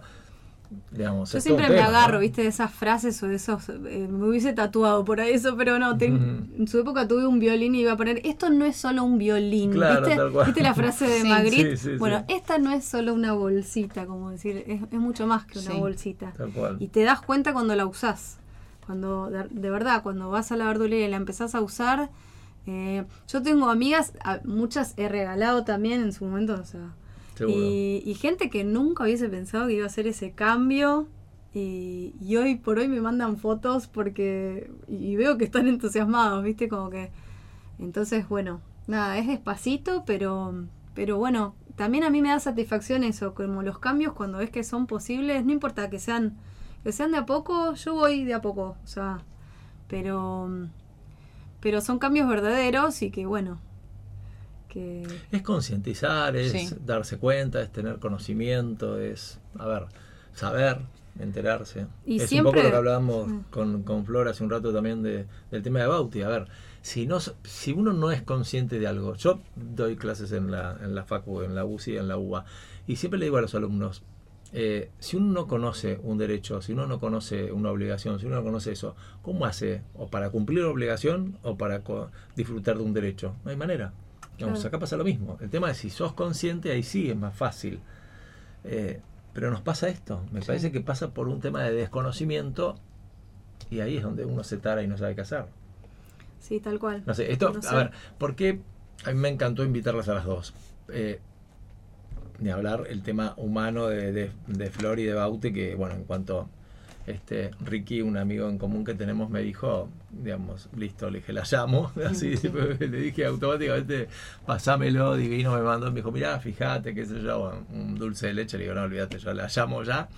Y, y tenía que ver con esta historia de, a ver, digamos, de, de- de lo que implica, eh, digamos, una vida distinta a la que habitualmente uno tiene y con todos los compromisos y todo la... A mí me gusta que, que los invitados vengan a contar la trastienda, pero no la trastienda, no lo amarillento, lo, Sí, lo- sí. lo- o sea, no estamos buscando un título ni, ni nada que se le parezca, sino lo que no se ve, que está bueno que se vea. ¿ok? Sí. Y en el caso tuyo también me encantó esta cosa de, bueno, viste el emprendimiento de una mujer que, que empieza, digamos, a encarar algo y que va recorriendo ese camino y nunca sabes a dónde termina esto. No, y aparte te Nunca lo sabes. Y puede ser un impulsor para un montón de Tal gente cual, que no sabe, Exactamente, nunca empezás lo a conocer que no se anima a emprender o que- Totalmente.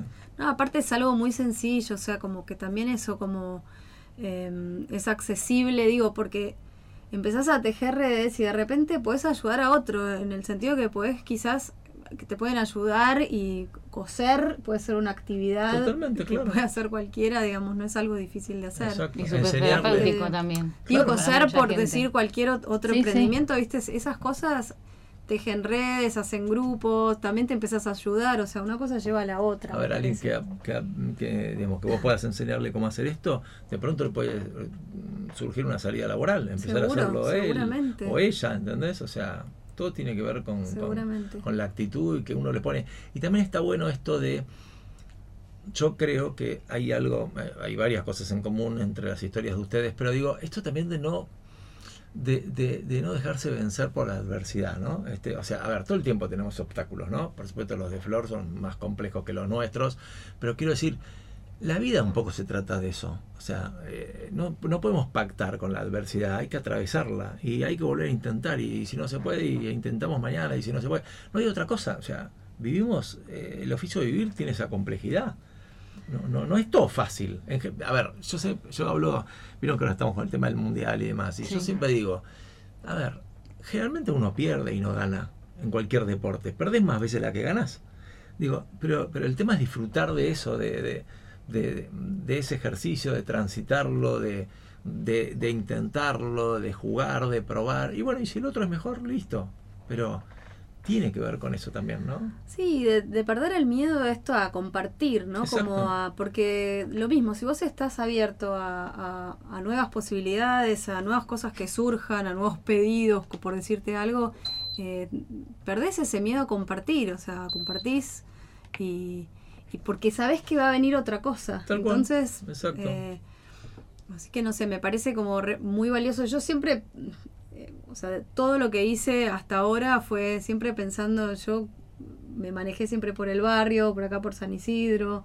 Este, me gusta, me gusta, me gustaba de chica caminar, viste, por, por la plaza, ir a la nave cuando estaba la nave, o sea, fue- soy muy soy muy de acá también y entonces me interesa como me interesaban las historias de, de la gente viste de acá de San Isidro Sí. personajes que veías caminando y todo entonces siempre me interesó las librerías o sea eh, y tengo adentro mío eso como el, la importancia de lo quizás desde lo chiquito desde el barrio desde armar comunidad eh, me parece que eso es lo que trae más riqueza y bueno, siempre, por eso me parece que desde lo que hace cada uno, ¿no? ¿Qué sé yo? Desde, desde una bolsa puede llegar a cambiar.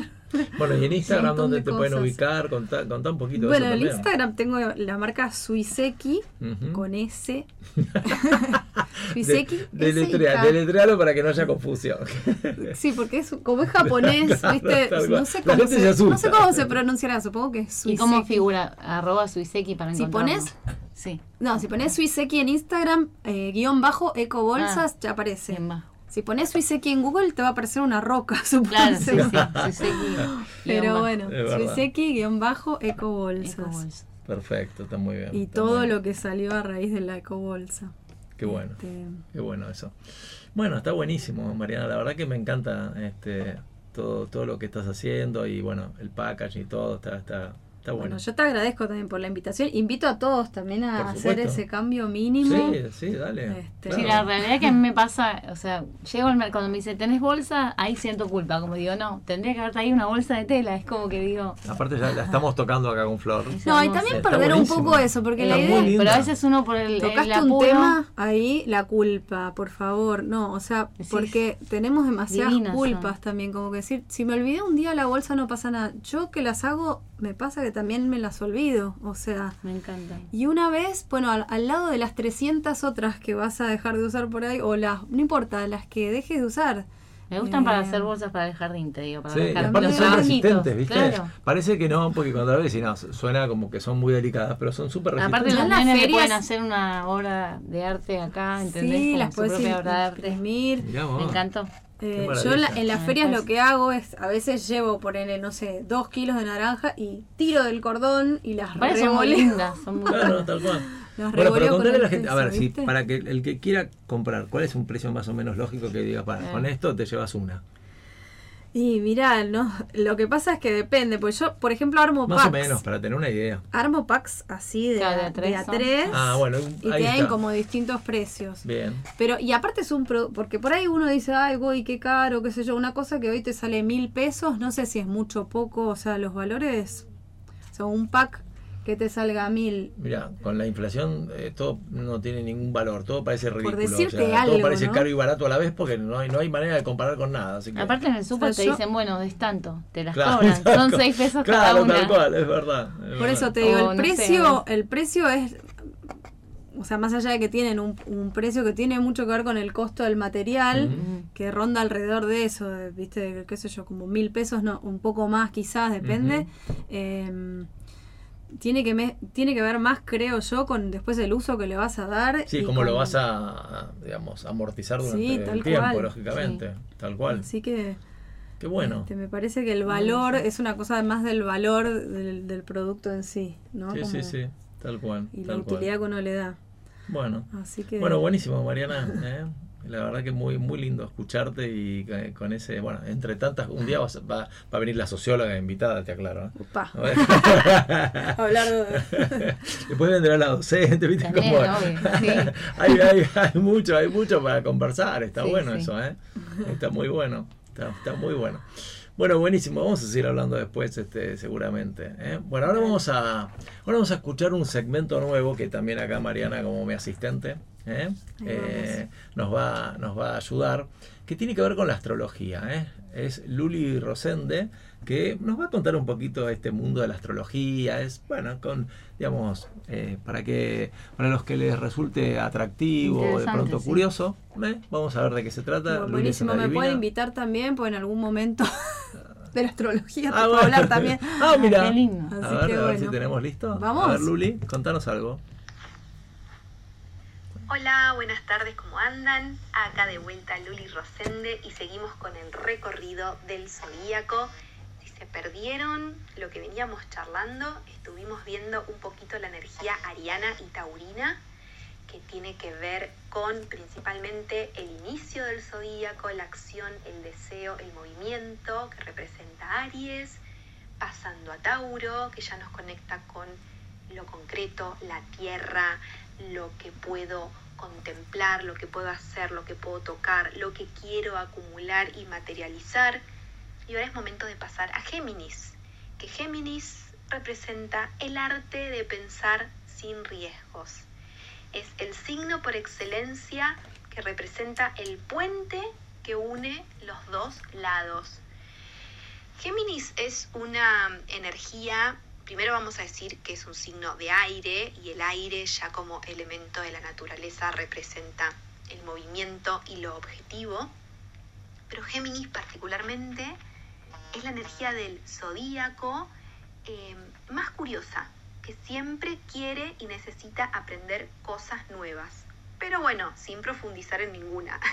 Es un signo muy mental, y de algún modo todo tiene que comprenderlo, por eso tiende a racionalizar los, los sentimientos y las emociones. Esto no siempre tiene que ser así al 100%. Eh, siempre que hablamos de, de las características de los signos, son patrones generales y todo puede modificarse, obviamente. Más adelante vamos a profundizar por qué todos tenemos todos los signos. Pero bueno, siguiendo un poco con, con Géminis, eh, su mente es la primera que entiende. Es el signo más rápido del zodíaco y por eso se aburre con facilidad. Géminis se aburre, necesita todo el tiempo estar aprendiendo, transmitiendo, enseñando y comunicando. Es el gran comunicador del zodíaco. Géminis es, como dije antes, el puente que une los dos lados. Esas cosas que uno de afuera dice son imposibles de unir, bueno, acá viene Géminis. Conecta, enlaza y une, ¿sí? Eh, Géminis es la dualidad constante. Es el que tiene la capacidad de crear nuevas posibilidades en el presente, ¿sí? Y todo pasa de algún modo por el juego, por el cambio, por dispersarse, mm, abrir opciones, mm, múltiples opciones, ¿no? Es, es ocurrente, es curioso, es divertido, es deductivo, le gusta reír, jugar, pensar, mover las cosas de sitio, aprender cosas nuevas constantemente, leer. Es, el geminiano es el, el- típico eh, aprendiz eterno que tiene siete libros en su mesita de luz y en su computadora mil ventanas abiertas y cuando alguien quiere aprender algo, Géminis ya lo está buscando, ya te lo está respondiendo, ya lo está resolviendo. Hay mucho movimiento, hay mucha información, hay mucho juego, hay mucha objetividad. eh, y como todo signo de aire, tal vez en el plano de los sentimientos, cuesta un poco acercarse a, a simplemente entregarse al sentir, porque Géminis lo que necesita es comprenderlo todo. Así que, mm, bueno, les propongo que abran todos esos múltiples puentes en, en su cabeza, todas las posibles maneras de lograr algo y abrir todas las opciones. ¿Cómo quiero comunicar las cosas? ¿De qué modo quiero comunicar lo que pienso? ¿Cómo comprendo lo que el otro me está comunicando? A prestar atención en eso. Les dejo un beso y un buen fin de semana. Qué divina. Luli Rosende, ¿eh? nuestra astróloga, que nos cuenta un poquito de cada signo. Está bueno, ¿eh? Es, Está bueno. Es interesante, Me quedé pensando un montón. ¿Sos de Géminis por casualidad? No? ¿Viste? Pareciera. No, tengo No. luna en Géminis. Ah, mira, mira. ¿Qué Pero signo? A ver, ¿qué de signo? Que repente dije, soy de Géminis y me equivoqué. ¿De qué signo sos? No, soy acuariana. Ah, bien, bien. Me Mirá vos. acuerdo. ¿Y vos, Flor? Piscis. Bien, mira. Sí. Qué maravilla. Bueno, vamos a pasar, vamos a pasar un aviso y ahora voy a pedir que las dos me ayuden, ¿ok? Eh, Flor, de- después le voy a pedir que leas, cuando, cuando termine el aviso de, de Mariana, te voy a pedir que leas un texto que te mandé. ¿Tenés tu celu ahí? Si no, te lo doy yo, ¿eh? Pues voy a pedir así que, que- que hagamos... Eh, contanos mientras tanto el, el aviso de, de Mario, que, que, bueno, la casita literaria que estuvo invitado acá y bueno, y estuvo muy lindo hace un par de semanas. ¿De qué se trata el, el domingo 19 creo que es, no? Sí, acá el domingo 19. eh, no, a ver, ¿tengo bien acá? 19 Sí, es sábado, ¿no? No, ¿Qué no, dice hoy no es 18. Ah, sí, claro, es mañana, es? perdón, perdón, mañana. Ah, mañana a las 18. 4 Hoy es de 18, la tarde. em, en la casita de- literaria, porque cumple un año ya Exactamente. la casita literaria. Sí, sí. Este, y están, los espera, nos espera a todos para festejar juntos su primer año. Exacto, es mañana, Este- ¿eh? Ojo, es mañana porque hoy es 18, mañana 19. ¿Querés que pase la, la dirección? Sí, por supuesto. Sí, es- sí, sí. La dirección está como en una esquina in- en la calle Intendente, Afalo y Misiones, Sí, acá en San Isidro. Son unas calles que, Sí, que sí, sí, en el giran, barrio ¿no? de las carreras que, si no sabes te perdés y te da vuelta todo el tiempo al mismo lugar. Bueno, ahí nos espera con cuentos en la vereda a las 4 de la tarde Exacto. este, para, bueno, festejar su Y un primer detalle, año. se suspende, Se suspende por lluvia. exactamente, porque como es al aire libre no hay manera de solucionarlo.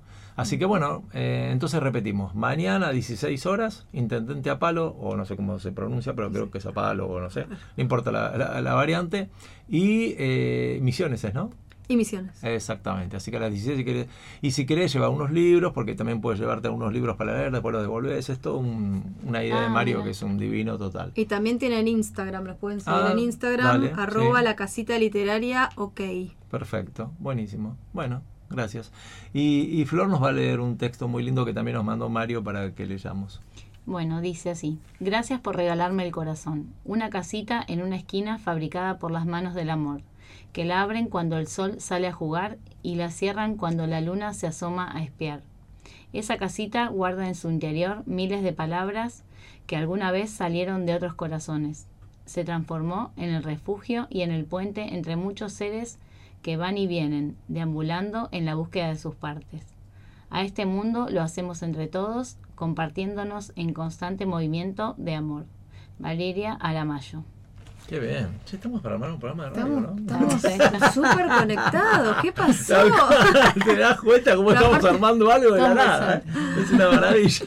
Pero aparte nos conoce, o sea, yo también conocí la casita así caminando, Claro. ¿viste? Por... Es La voy a ir a conocer, no la conozco. No, es divina. Te ahora-. La vi en foto, pero... Sí, sí, no, divina. están pasando muchas cosas, ¿no? Aparte ahora, viste que están las huertas, también Sí. las huertas en la vereda. Es cierto. Sí. Hay todo un movimiento... Muy lindo, muy lindo. Y Bueno, es un ser adorable, realmente. Sí. Increíble. La pandemia como que frenó un poco todo, pero ahora de repente, pa, floreció de vuelta y Tal cual. Tal todos cual. trabajando para... Bueno, les propongo algo. Vamos a hablar unos minutos más con Flor para que nos cuente un par de cositas que, que me gustaría que nos cuente. Tipo, no sé, 10 minutos más, una cosa así. Y después la última media hora, ¿se anima a hacer terapia conmigo? ¿Eh? Porque ahí vamos a comer las cosas ricas que trae Flor. Y yo voy a empezar a preguntar galletitas sueltas de su historia para que cuenten un poco cómo, cómo digamos, la, cómo es su forma de ser, su manera de, de- de vivir, qué, qué cosas les resultan divertidas, qué, qué- para qué cosas sienten que no nacieron. No sé, preguntas que se me ocurran ahí. ¿Les parece Dale. bien? ¿Eh? Bueno, Me parece ¿Listo? bien. Bueno, eh, le- a mí me gustaría que nos cuentes en estos 10 minutos que hablamos, Flor, eh, bueno, dos cosas fundamentales. Primero, esto de, mm, yo cuando hablé con vos me dijiste que hay una orden judicial, digamos, eh, en una situación determinada que aparentemente, por lo que vos me contaste, es desoída, ¿no? Por quien se supone que la tiene que cumplir. Eh, o sea, esto no es, no es que estamos inventando, vos me dijiste, esto Sí, está sí. documentado, es la justicia que ordenó Sí. eso. Eso es un punto. Y el segundo punto es, si alguien, si algún oyente quisiera ayudarte y ayudarlos a vos, a Bauti, ¿cómo podría hacerlo? ¿Qué necesitas? ¿Cómo te podría dar una mano? ¿Te parece bien? Sí. Dale. Eh, bueno, hay un amparo judicial con sentencia firme que ya salió hace dos años. Eh, y bueno, no, no se sigue cumpliendo. O sea, porque el amparo lo que pedía es que, que se paguen las terapias que, que tiene Bauti, que encima la gravedad es que, o sea, el amparo salió eh, comprobando todo lo que él necesita, porque a veces, o sea, no es que uno pide, o sea, se pide que tenga determinadas terapias porque uno se le ocurre, si no está comprobado por, por los médicos, por los informes, por todo el transcurso de su vida, lo que ha pasado, y sí, Bauti no está escolarizado, tiene como un tratamiento especial, que Claro. si no lo tiene está to- totalmente desamparado, porque al no poder ir a escuela, no poder ir a SET, neces- necesita estas terapias que son TCC y son psicomotricidad, psico- psicología, acompañante terapéutico y, hidroterapia. Entonces, eh, y él con esto está bien. La realidad es que ha- hace, si puedo decir que tuvo mejoras eh, reales hace un año y hace un año está estable y está hasta sin medicación, que eso bueno, es fundamental porque qué bueno. está, o sea, ya era como impensado para mí que él esté sin medicación y la realidad es que uno tiene Es bastante avance, ¿qué te miedo porque vos decís, si toda la vida estar con medicación de tan chiquito, Mm. eh, le va a traer efectos adversos y que pueda estar así, realmente Qué bueno. eh, para mí es muy positivo, me da como cierta tranquilidad. Eh, ¿Y por qué se suponen que no cumplen? no, no, no sé, no sé cómo, o sea, honestamente yo no sé cuál es el manejo, cómo Mm. es, qué parte cubre el Estado, cuáles son los tiempos, o sea, eh, lo que sí sé es que es la quinta vez que Mm. pasa esto, o sea, pasan seis, me- seis meses sin pagar, en- no, valo- no aumentan los valores de nomenclador que están establecidos por, la- por una ley, no es que es una Sí, sí, sí, ocurrencia. Eh, y al no aumentarlos, o sea, claramente la persona que trabaja, eh, o sea, no es que es un negocio, o sea, está bien, detrás de la discapacidad se dice que hay un negocio, hay mucho negocio también, pero la realidad es que la persona que trabaja, o sea, yo voy a trabajar, necesito cobrar porque tengo que vivir.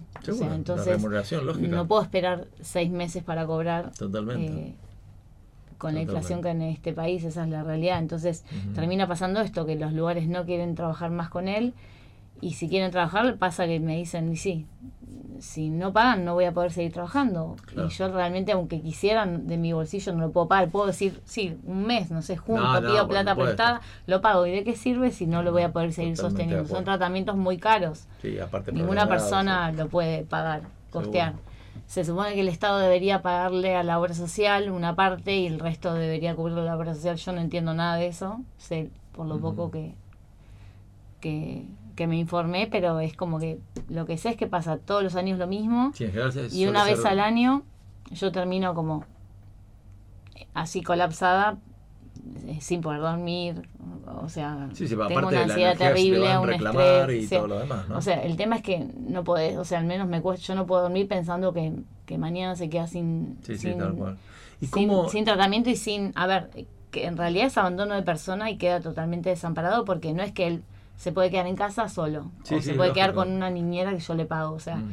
él necesita un tratamiento con una persona que esté capacitada para trabajar con él y él a su vez eh, si queda sin tratamiento se va. Mi miedo es que se desregule que involucione que vuelva para atrás con la estabilidad que está lograda ahora. Y la realidad es que a mí si bien Bautista vos lo ves tiene 15 años eh, evolutivamente en, en su cabecita tiene 5 sus intereses son como de 5 años. Él mira un dibujito no sé por así decirte Pe- Peppa Pig y es feliz. Él juega con burbujas juega con masa arma rompecabezas y así todo, yo te digo, bueno, otro diría, uh, qué mal, pero para mí es que bien, porque está bien ahora, él está Seguro. tranquilo, es Mm. feliz en, en, en su etapa que está, él ya no rompe cosas, no se, no se desregula, eh, ya para mí eso es un montón, puedo salir a caminar con él y no tiene que ir de la mano porque no se le va a ocurrir cruzar. Eh, es como que es- está estable, entonces no quisiera que vuelva a pasar lo mismo y no quisiera que pierda el lugar donde está yendo, que es el- encontrar el lugar, porque a veces lo que cuesta tanto es encontrar un tratamiento para ellos donde estén bien y él está bien y no quiero que pierda ese derecho de Absolutamente. estar en un lugar que lo saben, que saben recibirlo y trabajar con él y él está bien y va feliz. ¿Y qué ayuda? ¿Cómo te puede ayudar la gente que quiera ayudarte, que quiera colaborar? ¿Con, con qué? ¿Cuál sería la, la manera? Porque está bueno si alguien puede dar una mano con que alguien pueda ayudarme hablando con, o sea, igual yo he hablado con, la realidad es que la, la gente, tanto gerente como eh, director de, de la obra social, Mm. eh, ¿la puedo decir? No sé. Sí, sí, no, o sea, no, no, no. la obra social es OSDOP. eh, hablé con la gerente de OSDOP, con el director general de SADOP, que es el sindicato de docentes Ujú. privados. Eh, y no puedo decir que no me escuchan, porque yo hace años vengo con esto y eh, trato de hacer cartas, llegar a as- asistentes sociales para que vengan a ver a Bauti a casa y conozcan el caso. O sea, siempre termino haciendo lo mismo. O sea, voy a la obra social y digo, no me voy a mover de acá hasta que mi hijo no tenga tratamiento porque está, está sin tratamiento y está desamparado. O sea, no me queda que apelar a eso porque habiendo ya un amparo con sentencia, no me queda otra opción Sí, que sí, esa. totalmente. Eh, Y hablo con ellos, pero me escuchan, pero sigue pasando lo mismo. Y yo no quiero que esto pase más, porque imagínate que no está bueno que yo todos los años tenga que terminar. eh, acu- bueno, ahora directamente junté a través de la aplicación de Chairs.org, se llama Chairs. Sí. Eh, perdón, pero mi inglés es malísimo. No, no, no. bueno, junté más de 2.000 firmas.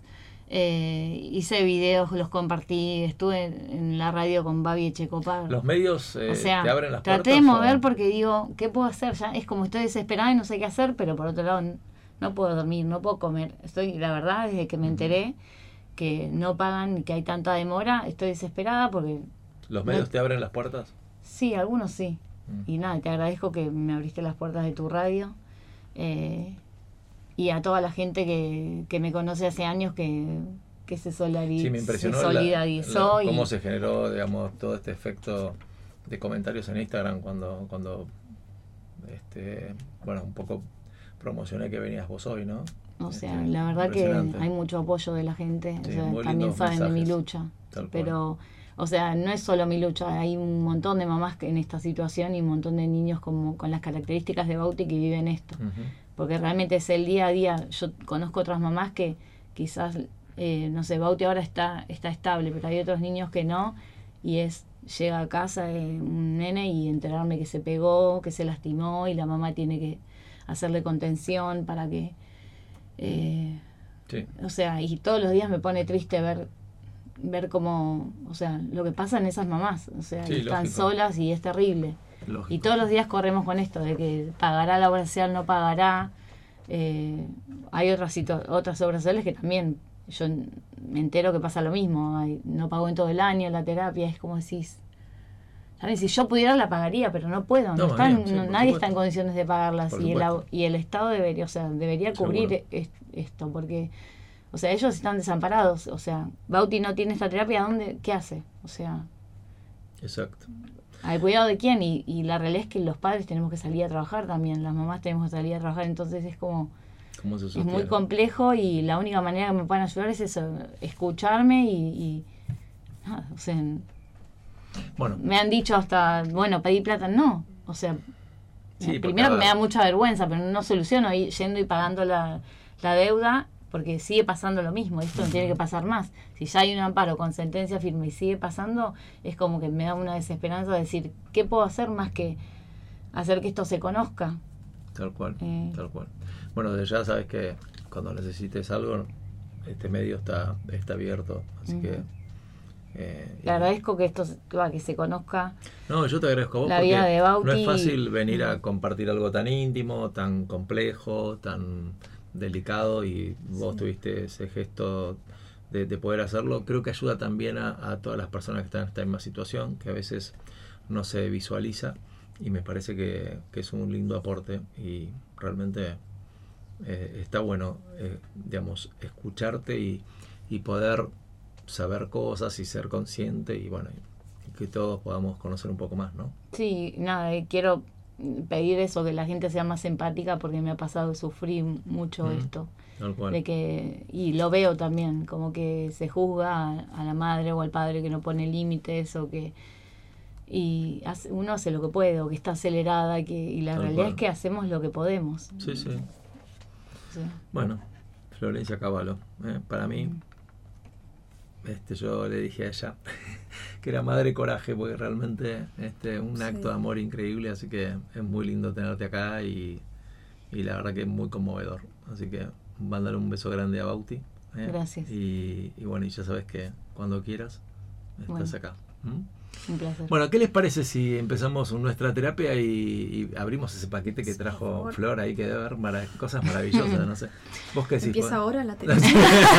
Vamos a hacer terapia comiendo, ¿entendés? Comiendo, ahí está. Qué mejor forma. Este, este segmento tiene que ver con esto de, bueno, divertirnos un poco con, con qué sé yo, con las con las virtudes, con las, con las taras que uno tiene, cosas que no sabe hacer, viste, no sé, ese tipo de cosas. Entonces, bueno, abro el juego, ¿les parece bien? Ustedes me van contestando, por supuesto yo tengo la ¿Vos libertad. también jugás? Dale. Si quieren, Ah, sí, no hay problema.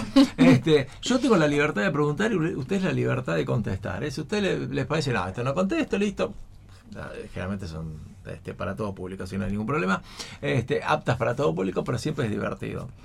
Empezamos por, por, por Mariana. Viste que siempre uno en, la, en su historia familiar tiene como esos mandatos familiares que vos decís, bueno, siempre viene un paquetito por ahí. Bueno, ¿qué mandatos dijiste? No, esto por suerte zafé. Viste que una vez en algún momento zafa de esos mandatos. Se puede, se puede desligar. Siempre desde el humor. Ah. ¿Me ¿eh? puedo retirar de la Siempre, terapia? siempre, siempre desde el humor, ¿eh? Siempre del humor. Por favor, no nos metamos Sí, en no, ningún no, despelote no. familiar, ¿eh? Tal cual. Siempre del humor. ¿Qué cosa decís? Uy, lo que me costó esto y al final lo logré. ¿Así o qué mandato no tuve que.? No, en mi caso, por ejemplo, el mandato de qué tenía que estudiar no estuvo. Ah. O sea, por Ah, suerte, bien. porque aparte estudié sociología. Que ¿qué te digo? O sea, gracias, papá, mamá. Mirá, no. muy bien. Eh, no, lo- lo- igual llegué a, mitad, a la sea, la mitad de que la que carrera estudiar, que dije, estudiar, la que no. me equivoqué fui yo. Nada. Nada, la verdad que no, eso, ese mandato por suerte, ese, el de qué estudiar, la verdad que no lo tuve y, y agradezco, no por lo que estudié ni nada, qué sé yo, no sé.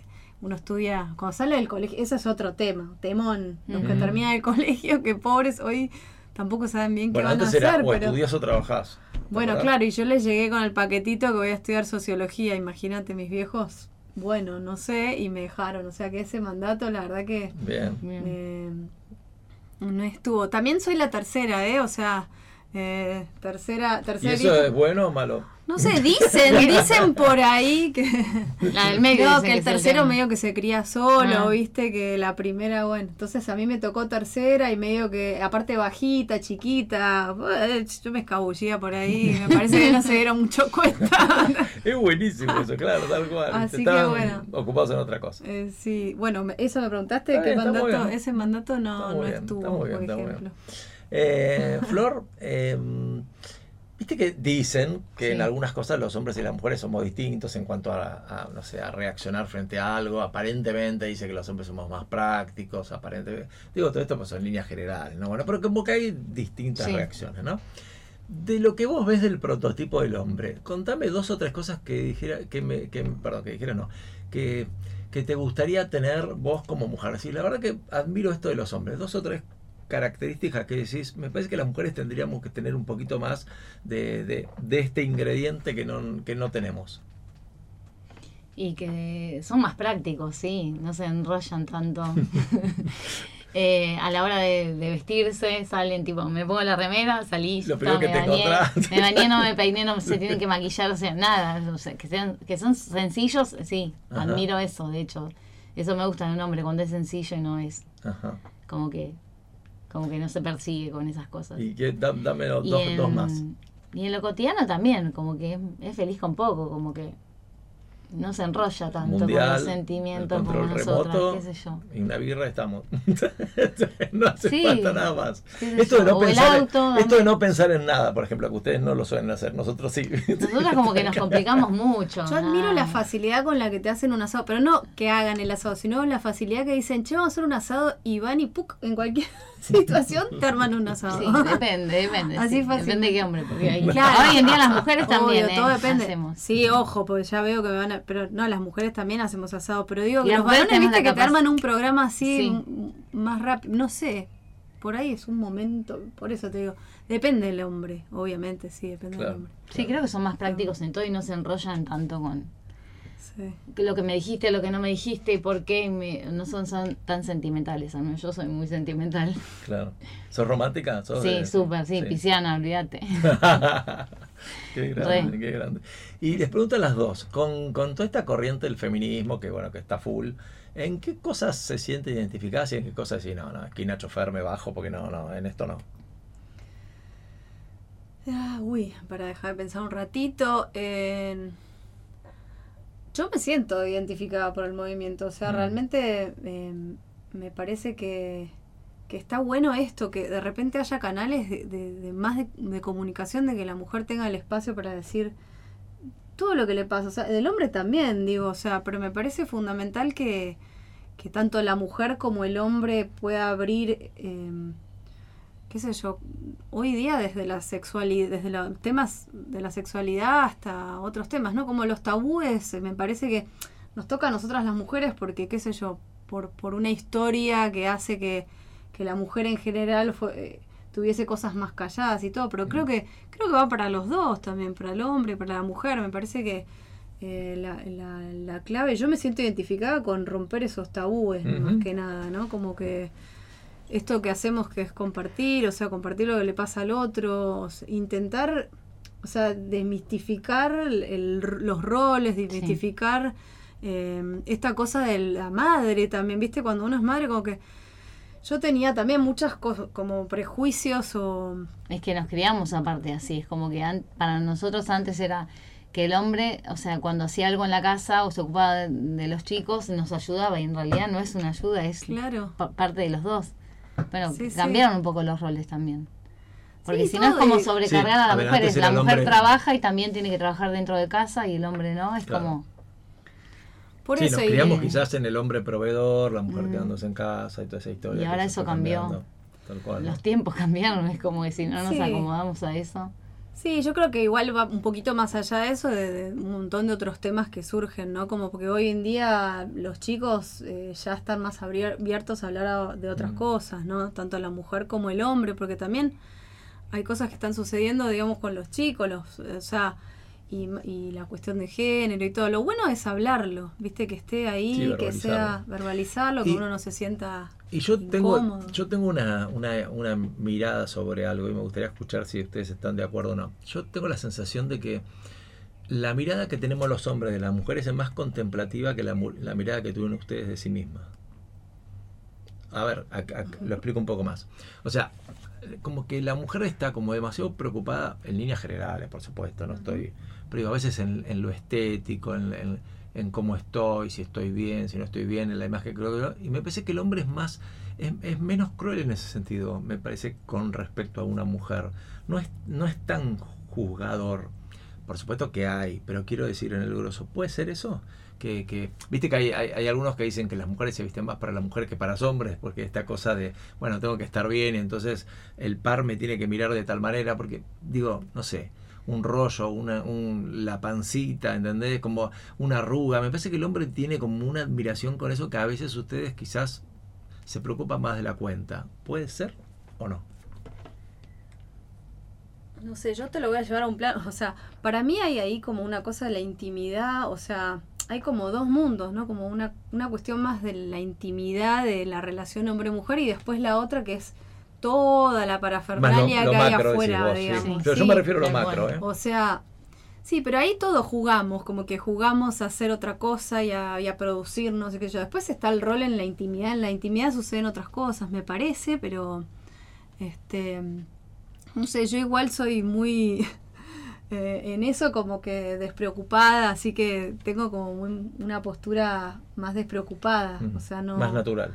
Sí, sí, sí, de hecho me ves, yo me produzco muy poco, o sea, este, pero bueno, también me gusta eso, como que, pero me Sí, parece sí, que eso es parte de un juego también, el juego de la seducción y todo, pero bueno, me parece que ahí hay que dividir como dos mundos, ¿no? Es como, es como yo te decía lo de la cortina, bueno, jugamos un juego por ahí afuera de seducir y bueno, y que me pongo, que no me pongo, que y después hay otra parte que es más la intimidad o ponerse más, eh, no sé si serios o qué, pero bueno, como que me parece que ahí eh, Pasa hay como hay como dos que a veces hoy por hoy se mezclan mucho y entonces eh, todo lo íntimo está como ahí afuera, demasiado afuera, este y después es, también es difícil eh, acercarte mucho a otra persona por ahí en lo íntimo porque bueno estamos este, Demasiado expuestos. demasiado expuestos, pero bueno y Flor, ¿vos qué, juego, ¿no? ¿vos qué pensás de eso? O, o tu mirada de...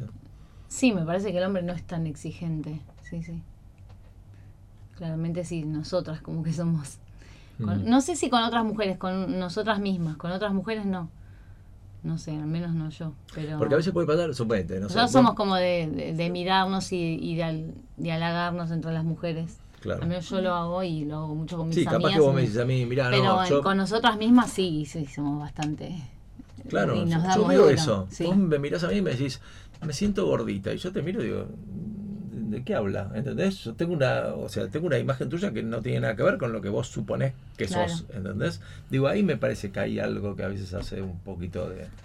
Sí, para mí el problema es cuando eso de repente te cierra puertas, o sea, Claro. cuando Claro. ya se convierte en un obstáculo Sí, para ser vos Tal mismo, cual. ahí ya está el problema. Ahí a mí me parece que... ¿Y con las redes cómo se llevan? ¿Les parece, le- les gusta esto de que todo el mundo exponga, digamos, su vida, que parece que las cosas se hacen para mostrarlas y no, no para hacerlas? Digo, ¿cómo, cómo, ¿cómo ven todo eso? Porque hay una cajita feliz. O sea, la gente muestra en las redes todo, que es maravilloso, ¿viste? Que si vos ves, eh, te metes en, en, en Instagram, en Facebook y decís, listo, o sea, todo el mundo es feliz y yo no le encontré la fórmula. Claro, es que por lógica sí, vas a sacar fotos de los Nadie cuenta qué bajón. Igual a mí me parece que eso no es que, o sea, no sé, me parece que la persona que sube cosas no pasa por un tema de que voy a subir esto y sube todas cosas lindas, pero no lo hace por frialdad o por querer mostrar algo que no es, sino porque, no sé, a mí me pasa lo mismo, es como que digo, yo no voy a, no sé, eh, no voy a mostrar, eh, no me dan ganas de mostrar algo, pero no porque lo tengo que ocultar, porque de hecho lo que tengo que contar lo cuento y... Pero es como Sí, para preservar tu intimidad, por ejemplo. pero es como que no, no te dan ganas, es como que, es como, para mí es, no sé, en mi caso las redes es mirar, o sea, lo que yo miro con mis ojos, o sea, lo que a mí me hizo feliz y lo, el momento que disfruté, si grabo algo, no sé, me grabo caminando, lo voy a subir, porque es algo que a mí es mi paz y me gusta y lo disfruto. Si fui a entrenar, me gusta subir la foto de que entrené, pero no por mostrar.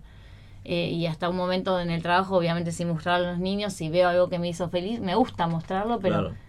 No, no pienso en que lo, lo que va a pensar el otro, al menos me pasa a mí, ¿eh? Yo pienso sí, en, sí, ay, qué lindo, lo subí porque es algo que me hace feliz, que me hizo feliz a mí y me gusta. Y de hecho pones historias destacadas porque no quieres que se borre y te queda. Yo lo tomo como que armo mi álbum y me quedan las cosas para mí, no sé, yo lo tomo así. Pero sí, también sé y conozco gente que, que lo usa como una terapia y también hay gente que la pasa mal y tiene sus hijos que la está pasando mal y lo publica y lo muestra. Y quizás hay mucha gente que lo está criticando y en realidad es lo que está viviendo ella y es la manera que tiene de transitarlo, porque también Sí, veo claro. eso. Lógico. Lo decís, ¿qué necesidad de mostrar una foto del nene que se golpeó de- y, o, y- o del nene que le pasó esto y al- o, o que, no sé, que está triste porque se peleó con el novio? No sé, quiero decir, uno está juzgando, pero en realidad el otro está transitando las cosas como puede. O sea, y me parece que eso no nadie tiene derecho a juzgarlo. O sea, Y, y se suelen preguntar qué pasa, digamos, en cuanto a cómo, cómo van a... Ustedes son jóvenes, por supuesto, pero digo, qué sé yo, el paso del tiempo, en algún momento uno se cuestiona, ¿no? Esta cosa de, bueno, empezar a sentir que, que, va, que va avanzando, digo, ¿se preguntan eso? ¿Se lo cuestionan? ¿Son indiferentes y siguen adelante? La edad, querés decir.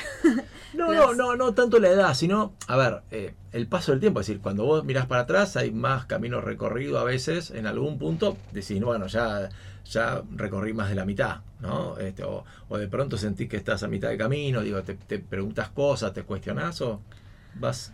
Sí, yo creo que sí, que hay un momento de tu vida que como que de repente, en mi caso por lo menos hay un momento en que de repente tu, tu vida empieza como a entrar en otro, viste, en otra esfera, o sea, Mm, eh, a, a mí por ejemplo me empiezan a interesar, o sea, si miro hacia adelante, me, tengo un hijo, así que por supuesto Claro. me interesa el futuro, eh, ahora mucho más que el pasado, en algún momento me interesaba muchísimo el- mi pasado y, cierto, sí. y bueno, me pasaba horas ahí flotando en el...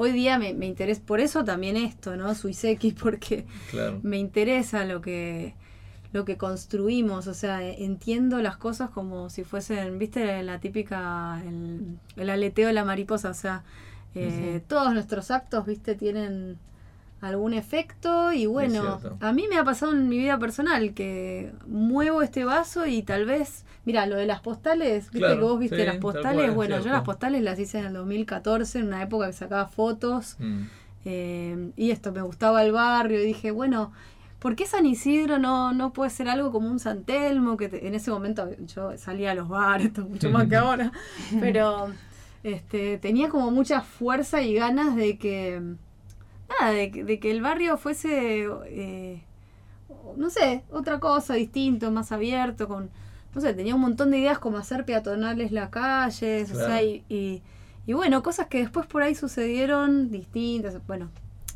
eso sí, ah, y hoy te diría que estoy como haciendo ya cosas más concretas, eh, más consciente de que, bueno, a ver lo que hago, que tenga Sí, sí, sí. algún impacto para el futuro.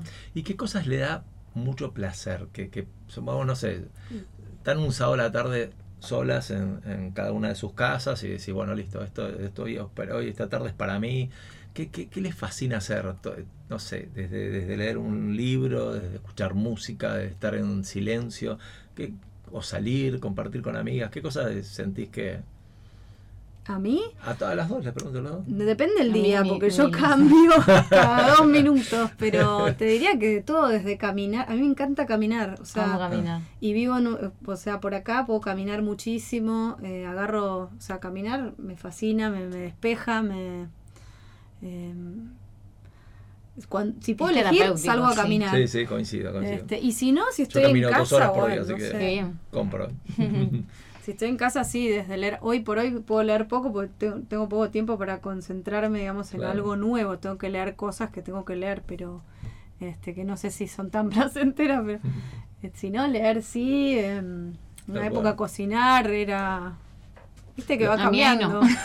La, la cocina no, no hace mucho que no O vas sea, por ahí. eh, no, no, voy porque, o sea, hace 20 años voy porque no me queda otra, si no, no come nadie, pero no, no me Pero gusta. no irías. No, o Si sea, hago solo cocino por para que coma mi familia, pero Yo estoy más o menos, o sea, Pero más no o me menos gusta parecido, pero cuando me mando alguna tortita, alguna cosita que le puse un poco más de cariño, o sea, ahí me doy cuenta, che, qué bueno que estaba cocinando. O sea. cocino de todo y me, o sea, me dicen que cocino bien, pero lo cotidiano, o sea, ¿Y tu pareja sabe cocinar? sí, también, sí. Ah, sí. bueno, es, un buen, es interesante ese Sí. complemento. Sí, de hecho, para mí es un mimo que alguna vez me cocine, es un mimo. Sí, me, ¿Y lo en qué cosas, un montón. y, bueno, eh, hablando de esto de, de, de no, de no sentirse cómodo, ¿en qué cosas se sienten inútiles que si no, no nací para esto, no, no, esto, esto no la cursé, no sé, manualidades, tecnología, ¿dónde Hay sienten que- tecnología, Sí, no, no hay obvio, o manera, sea, no sí. me queda otro, o sea, por la facultad tuve que, o sea, eh, porque estoy estudiando psicopedagogía, entonces, eh, nada, tuve que entrar al campus y descargarme las cosas y hacer, no sé, Todo un hacer par- sufrimiento. sí, y fue todo un padecimiento, porque aparte me peleo con la computadora. o sea, también, cuando no me sale algo también. no, no, porque aparte impotente. no me gusta. Nunca podría trabajar eh, algo así. No sé, es como que yo no me imagino. A mí me gusta todo lo que es eh, vincularme con el otro, soy muy sociable sí. con niños y, y juego- o sea, poner el cuerpo, no puedo. Es como siento que estoy con algo frío totalmente que no. Bien. Pero bueno, eh, es una herramienta que uno necesita para el, tra- para el trabajo, pero tenés que hacer informes, para estudiar también necesitas. Sí, O lógico. sea, tenés ¿verdad? que, o sea, por obligación, pero no me queda otra, pero no me gusta. No, no lo disfruto. Yo tengo, bueno, elijo dos, porque tengo varias. Soy bastante inútil Por un en tema de varias tiempo, la cosas, radio, o sea. ¿no? El tiempo de radio. No, una claramente es cuando, te- cuando hay que organizar, eh, viste, cronogramas de cosas. Yo soy la antisecretaria, o sea, no, po- porque, porque no puedo. O sea, a no mí tenés una pones- agenda, pro- una agenda propia, no podrías No, es, tenerla de es claro. clásico que mando un mail y se lo mandé mal el horario, después tengo que volver para atrás, o sea, soy un desastre con eso. Bueno, eso por un lado me horrible, porque aparte lo tengo que hacer a veces, viste, en el laburo, pero bueno. Y después el auto, me acuerdo, yo tuve un fitito lila eh, por cinco años, por ahí lo veían por acá. Eh, en la época del fitito lila fue lo más, pero me di cuenta de lo inútil que era con toda la parte mecánica, o sea, aparte fue un momento que me tuve que arreglar sola, entonces bueno, y la mitad de las cosas no andaban en el auto, o sea, Sí, sí, sí, eh, todo y todo lo que era mecánica, he tenido que parar gente por la, o sea, por favor, bajaba el vidrio. Por favor, ayúdame, pues una vez se me trabó la bocina, ¿viste como en la película Sí, sí, sí, de acuerdo. Little Miss Sunshine? Yo iba a la psicóloga y de repente hago así, la bocina trabada, como en la película. O sea, tengo mil anécdotas con el fitito. Y bueno, ahí me di cuenta que No. lo, lo inútil eh, en lo que era la mecánica, o Sí, sea, sí, sí, sí, sí, sí. este, que igual me encanta, ¿eh? me puedo quedar mil horas con un mecánico, o sea, para que me explique y todo, pero no me entra, no sé, no. Hay cosas, viste, que no, como, como si el cerebro te dijera, no, no, no, te falta no, tal cual. ahí el aceite que... ¿Y vos en qué? La tecnología también dijiste. Eh, a ver, sí, sí, hay, hay, hay- o sea, yo sé lo básico, ¿entendés? Yo siempre digo que creo que nuestra generación, no la quiero involucrar a ustedes porque yo soy más grande, pero digo, nuestra generación es inmigrante tecnológico y los chicos son nativos, o sea, ¿entendés? Entonces ahí está la diferencia. Sí. Todo cuesta, todo, ¿viste? Me pasa lo mismo que a vos, hay momentos que me en- entro a calentar, ¿viste? Y, y, mi pareja me mira y me dice, no, eh, ¿a quién estás diciendo, No te está escuchando, ¿entendés? Es un problema tuyo, este no es un problema, ¿viste? Te calentás, y a- ¿viste? Si no puede ser, ¿entendés? Porque, porque aparte no sabes alternativa, entonces eh, elegís un par de caminos, no funcionan y se te acabaron, no, no es que voy por acá, voy para allá, no, sé dos caminos nada más. Sí, Porque sí. aparte la gente que le gusta y que no es inútil y que entiende, te lo soluciona en dos Eso, minutos. decís, Eso te da una. Claro, y si no hay YouTube. O sea, a mí me Claro, voy a eso buscar, también. No, yo no tengo paciencia para ir a buscarlo. Ah, Y si no hijo, le pregunto a mi hijo. Por ejemplo, un manual, que... No puedo leer manuales. De, ¿Viste las cosas que te vienen con los manuales? No, Ah, hay no, gente que le encanta. Y sí, O sea, no. si compras tengo un Easy, paciencia, no, no. me, sobran las piezas. Prefiero estar dos horas y descubrir a ver cómo había que hacerlo, pero no, leer un manual me parece la cosa más aburrida del ¿Y qué, planeta. y qué cosas las sacan? Las pone de mal humor y te sacan. Por ejemplo, no sé, el tránsito, manejar, que, que alguien haga lo que quiera en la calle y no, no registre al otro. ¿Qué cosas te ponen de... sé. No sé, porque ahí ya. O sea, al momento que me saqué debe ser una sopa de cosas, ¿viste? Claro, El momento sí, que me saqué a mí tengo me que ir cuesta para mucho poner límites, entonces cuando los pongo Bueno, les ya. tiro, les tiro uno que- mío a ver si les, A ver. les ayuda. ¿no? Le- Les ayuda. Ahí me pone de la cabeza cuando vas a un local a comprar algo, o a un café a tomar algo, o a un restaurante, no sé qué, y parece que tenés que pedirle por favor que te atiendan. Como si el pie te está haciendo un Sí. favor.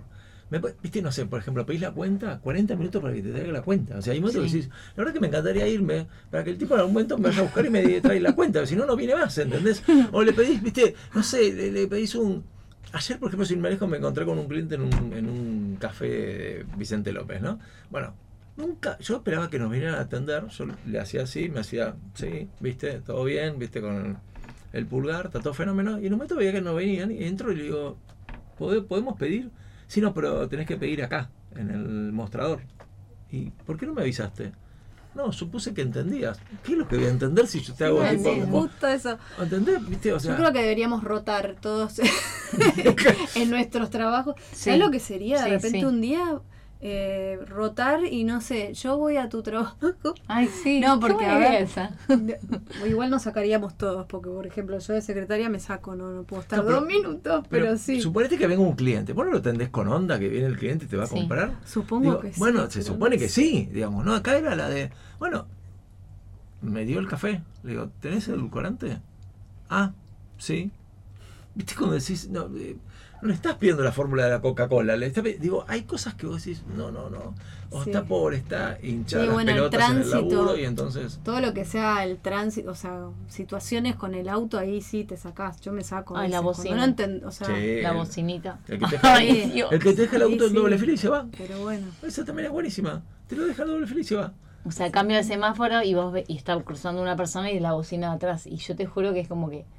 ¿Qué quieres que lo pise? Es como Tal que te dan ganas de decirle, pero no, directamente ni me meto, no digo nada. Películas. Netflix. Vas a las románticas, a las de misterio, a las de suspenso, a las de. ah, todas me gustan. Todas. Sí, Mira. me gustan románticas, me gustan de suspenso, de ¿Sí? acción me encantan Mira. Yo sé a cuáles no voy en general. No voy a la de terror porque. Te aburren. o sea, no, no, me muero de miedo. Ah, sí, ah, mira, a mí me aburre. Mirá que- No, no, no, no puedo ver las de terror. O sea, yo después. Sí, no, no. Por más que sean las 10 de la El mañana, nenito igual dice te das un, manija. dos, tres, toca la pared y yo sueño con que vienen y me tocan la pared. No. No puedo ver las de terror. Mira. O sea, no me puedo creer que no es cierto, ¿viste? Como si tuviese dos años, pero Claro. no, no. O sea, no las elijo, no, ni loca. Comedia, puntazo, Eh. porque viste que la comedia no tiene no tiene término medio. O te embolás o la pasas bien, Sí. pero no, no hay nada. igual medio. viste que hay momentos, o sea, yo últimamente la película, me pasa que película entera me cuesta. sí? O sea que serie ni hablar. Y por ahí series, sí, porque Claro, viste que los sí. capítulos son más cortos. Ah, Claro, miras tres y después al otro día sí. miras tres Es cierto, es verdad, es verdad, Sí. es verdad. Pero si voy por la peli, no, me encantaría poder volver a ir al cine, como a sentarme así a ver la peli Es lindo, sí, porque concentrada es diferente. entera, me Sí, cuesta no, no hay con qué pero- darle el cine, es verdad. Pero me gustan Es los lindo. dramas, yo soy medio de... O sea, drama Ah, o yo me lloro comedia romántica, sí, la Lloro clásica. todo. mal.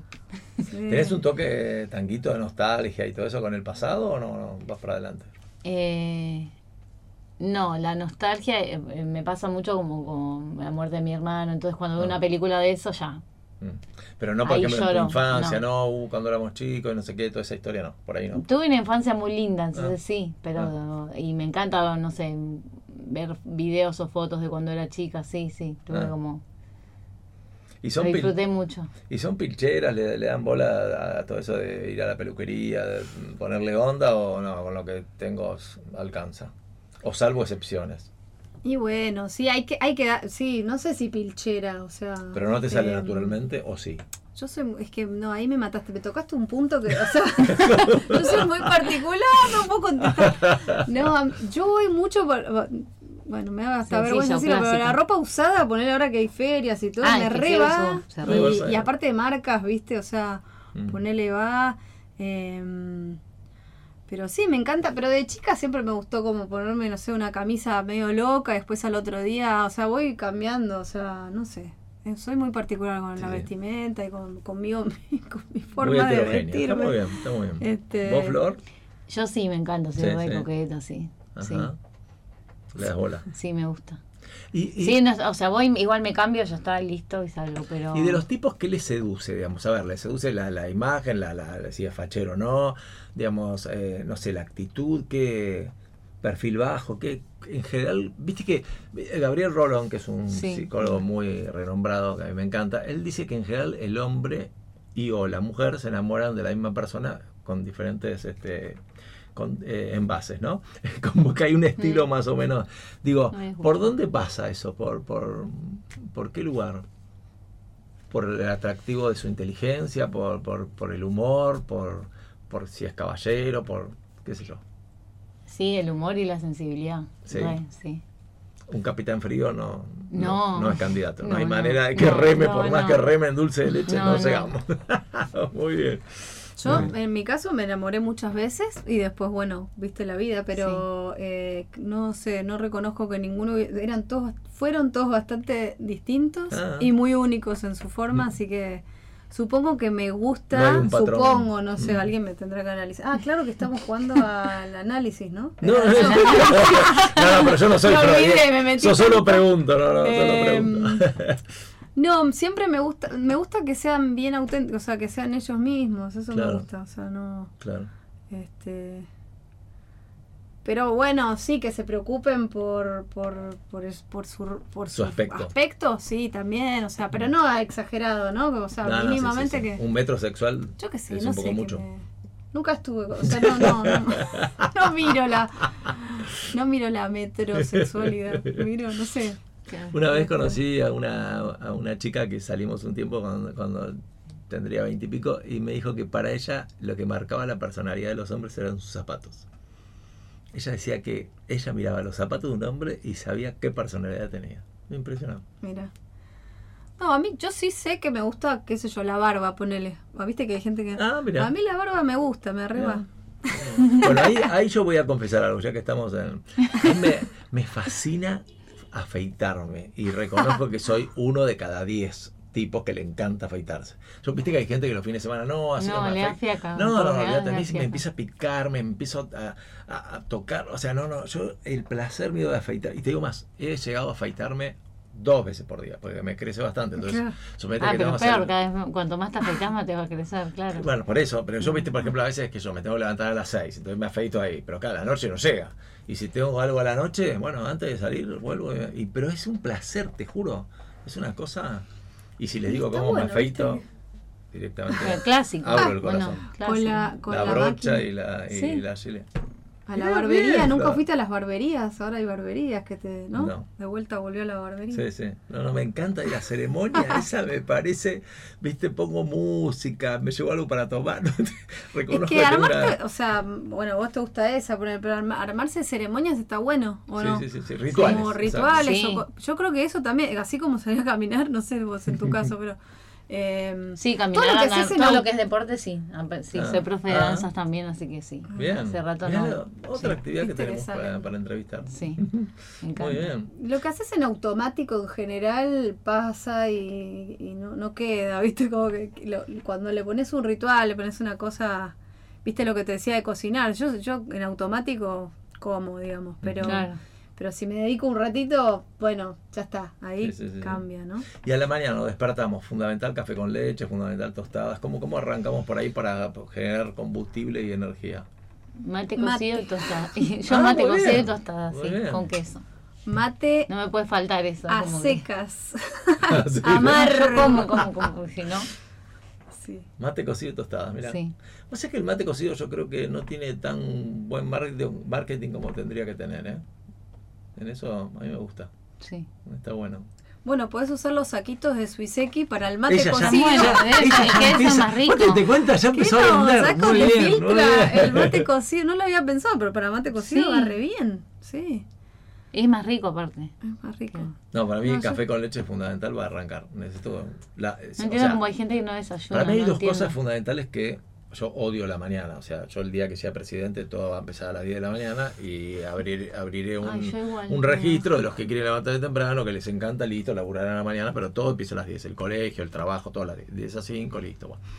Eh, para mí es fundamental. Pero yo digo, no hay manera de arrancar si no te pegas una ducha y no tenés un buen desayuno. No, no, no, no sé cómo se arranca si no es así. La ducha por lo pronto te, te despierta y después un buen desayuno. Yo me baño a la noche y a la mañana también. Tengo Ah, ¿sí? con eso. Ah, mira. No, Y lo primero que hago es lavarme los dientes y porque también es como que lo disfruto. No, y yo vol- volviendo al desayuno, yo reconozco que soy medio hobbit. Viste que los hobbits desayunan dos veces. Bueno, yo si puedo tres, mejor. Pero bueno, porque tomo el mate, el mate no me puede faltar. O sea, el mate a la mañana, después tengo café, pero a media mañana. Ajá. Y si puedo, sigo con el desayuno, se extiende. Si fuese por mí, sí, mate todo el día, sí, me encanta, me encanta. Soy... ¿Y son de, pon- son de poner límites? O sea, ¿suelen decir que no normalmente o les cuesta? En, en cualquier orden, con un amigo, con una pareja, con un hijo, con lo que sea. Viste que a veces eh, cuesta esto de poner límites y... Sí, yo, yo en mi caso este, Les, voy les sacaron a los aprendiendo. oyentes que les cambió la cara a las 12. no sé si quilombo Claramente no.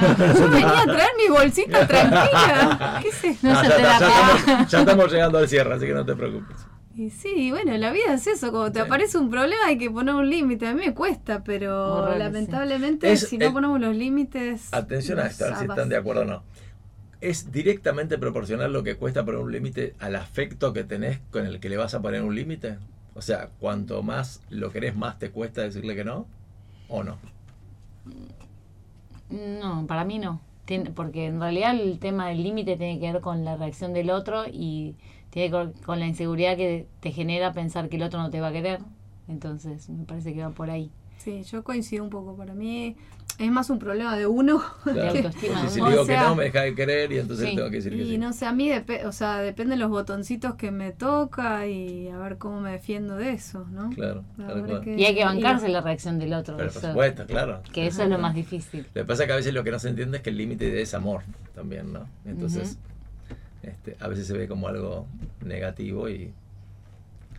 Bueno, llegamos a- al final de las dos Wow. horas. Maravilloso, ¿eh? Marav- hemos, hemos recorrido todo. Todo, ¿eh? todo.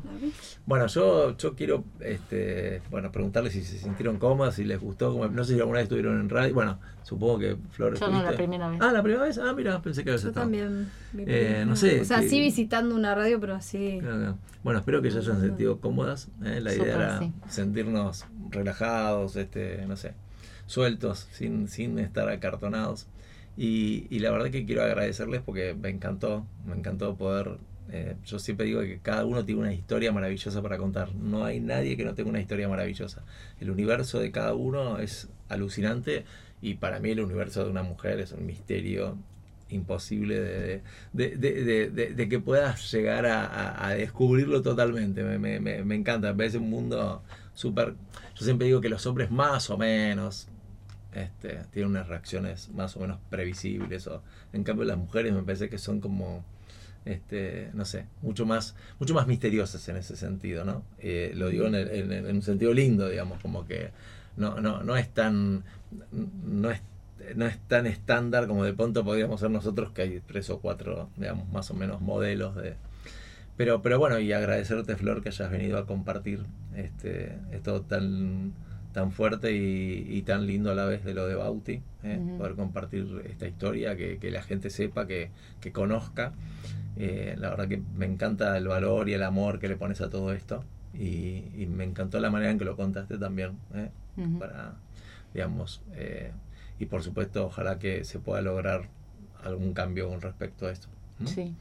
Y, y Mariana, bueno, Bueno, yo te agradezco divina muchísimo. total. Te agradezco que, que y espero que... Bueno, a mí me encanta esto de compartir y, y bueno, espero que, que empecemos a cambiar esas mini tal cosas y cual, bueno, es cierto. cambiar las compras con una bolsa de tela es algo súper posible. Así que desde lo más chiquito hasta los Tal problemas cual. más grandes, ojalá. Mi viejo, mi viejo este, un sabio, decía que, que para llegar a un millón hay que empezar a contar de a uno. ¿no? Y bueno, es de a uno, dos, tres, cuatro. En algún momento llegaremos a cambiar la historia, ¿no? Sí. Es así. Ojalá. Es así. sí.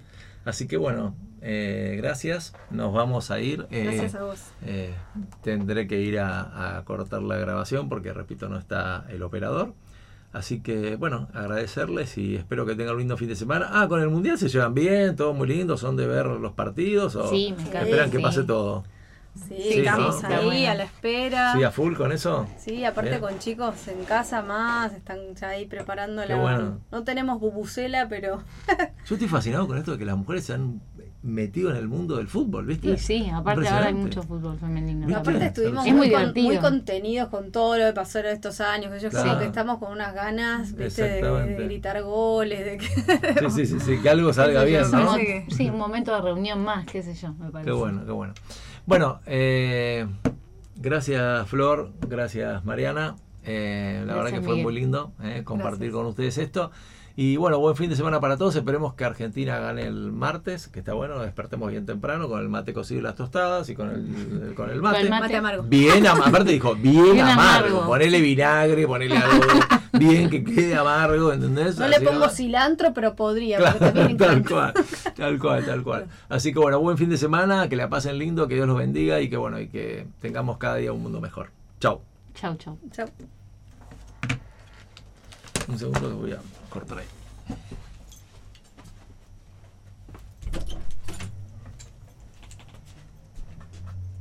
Faltan los anteojos.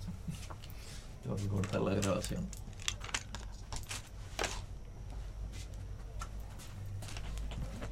Ya te voy a, voy a buscarte en,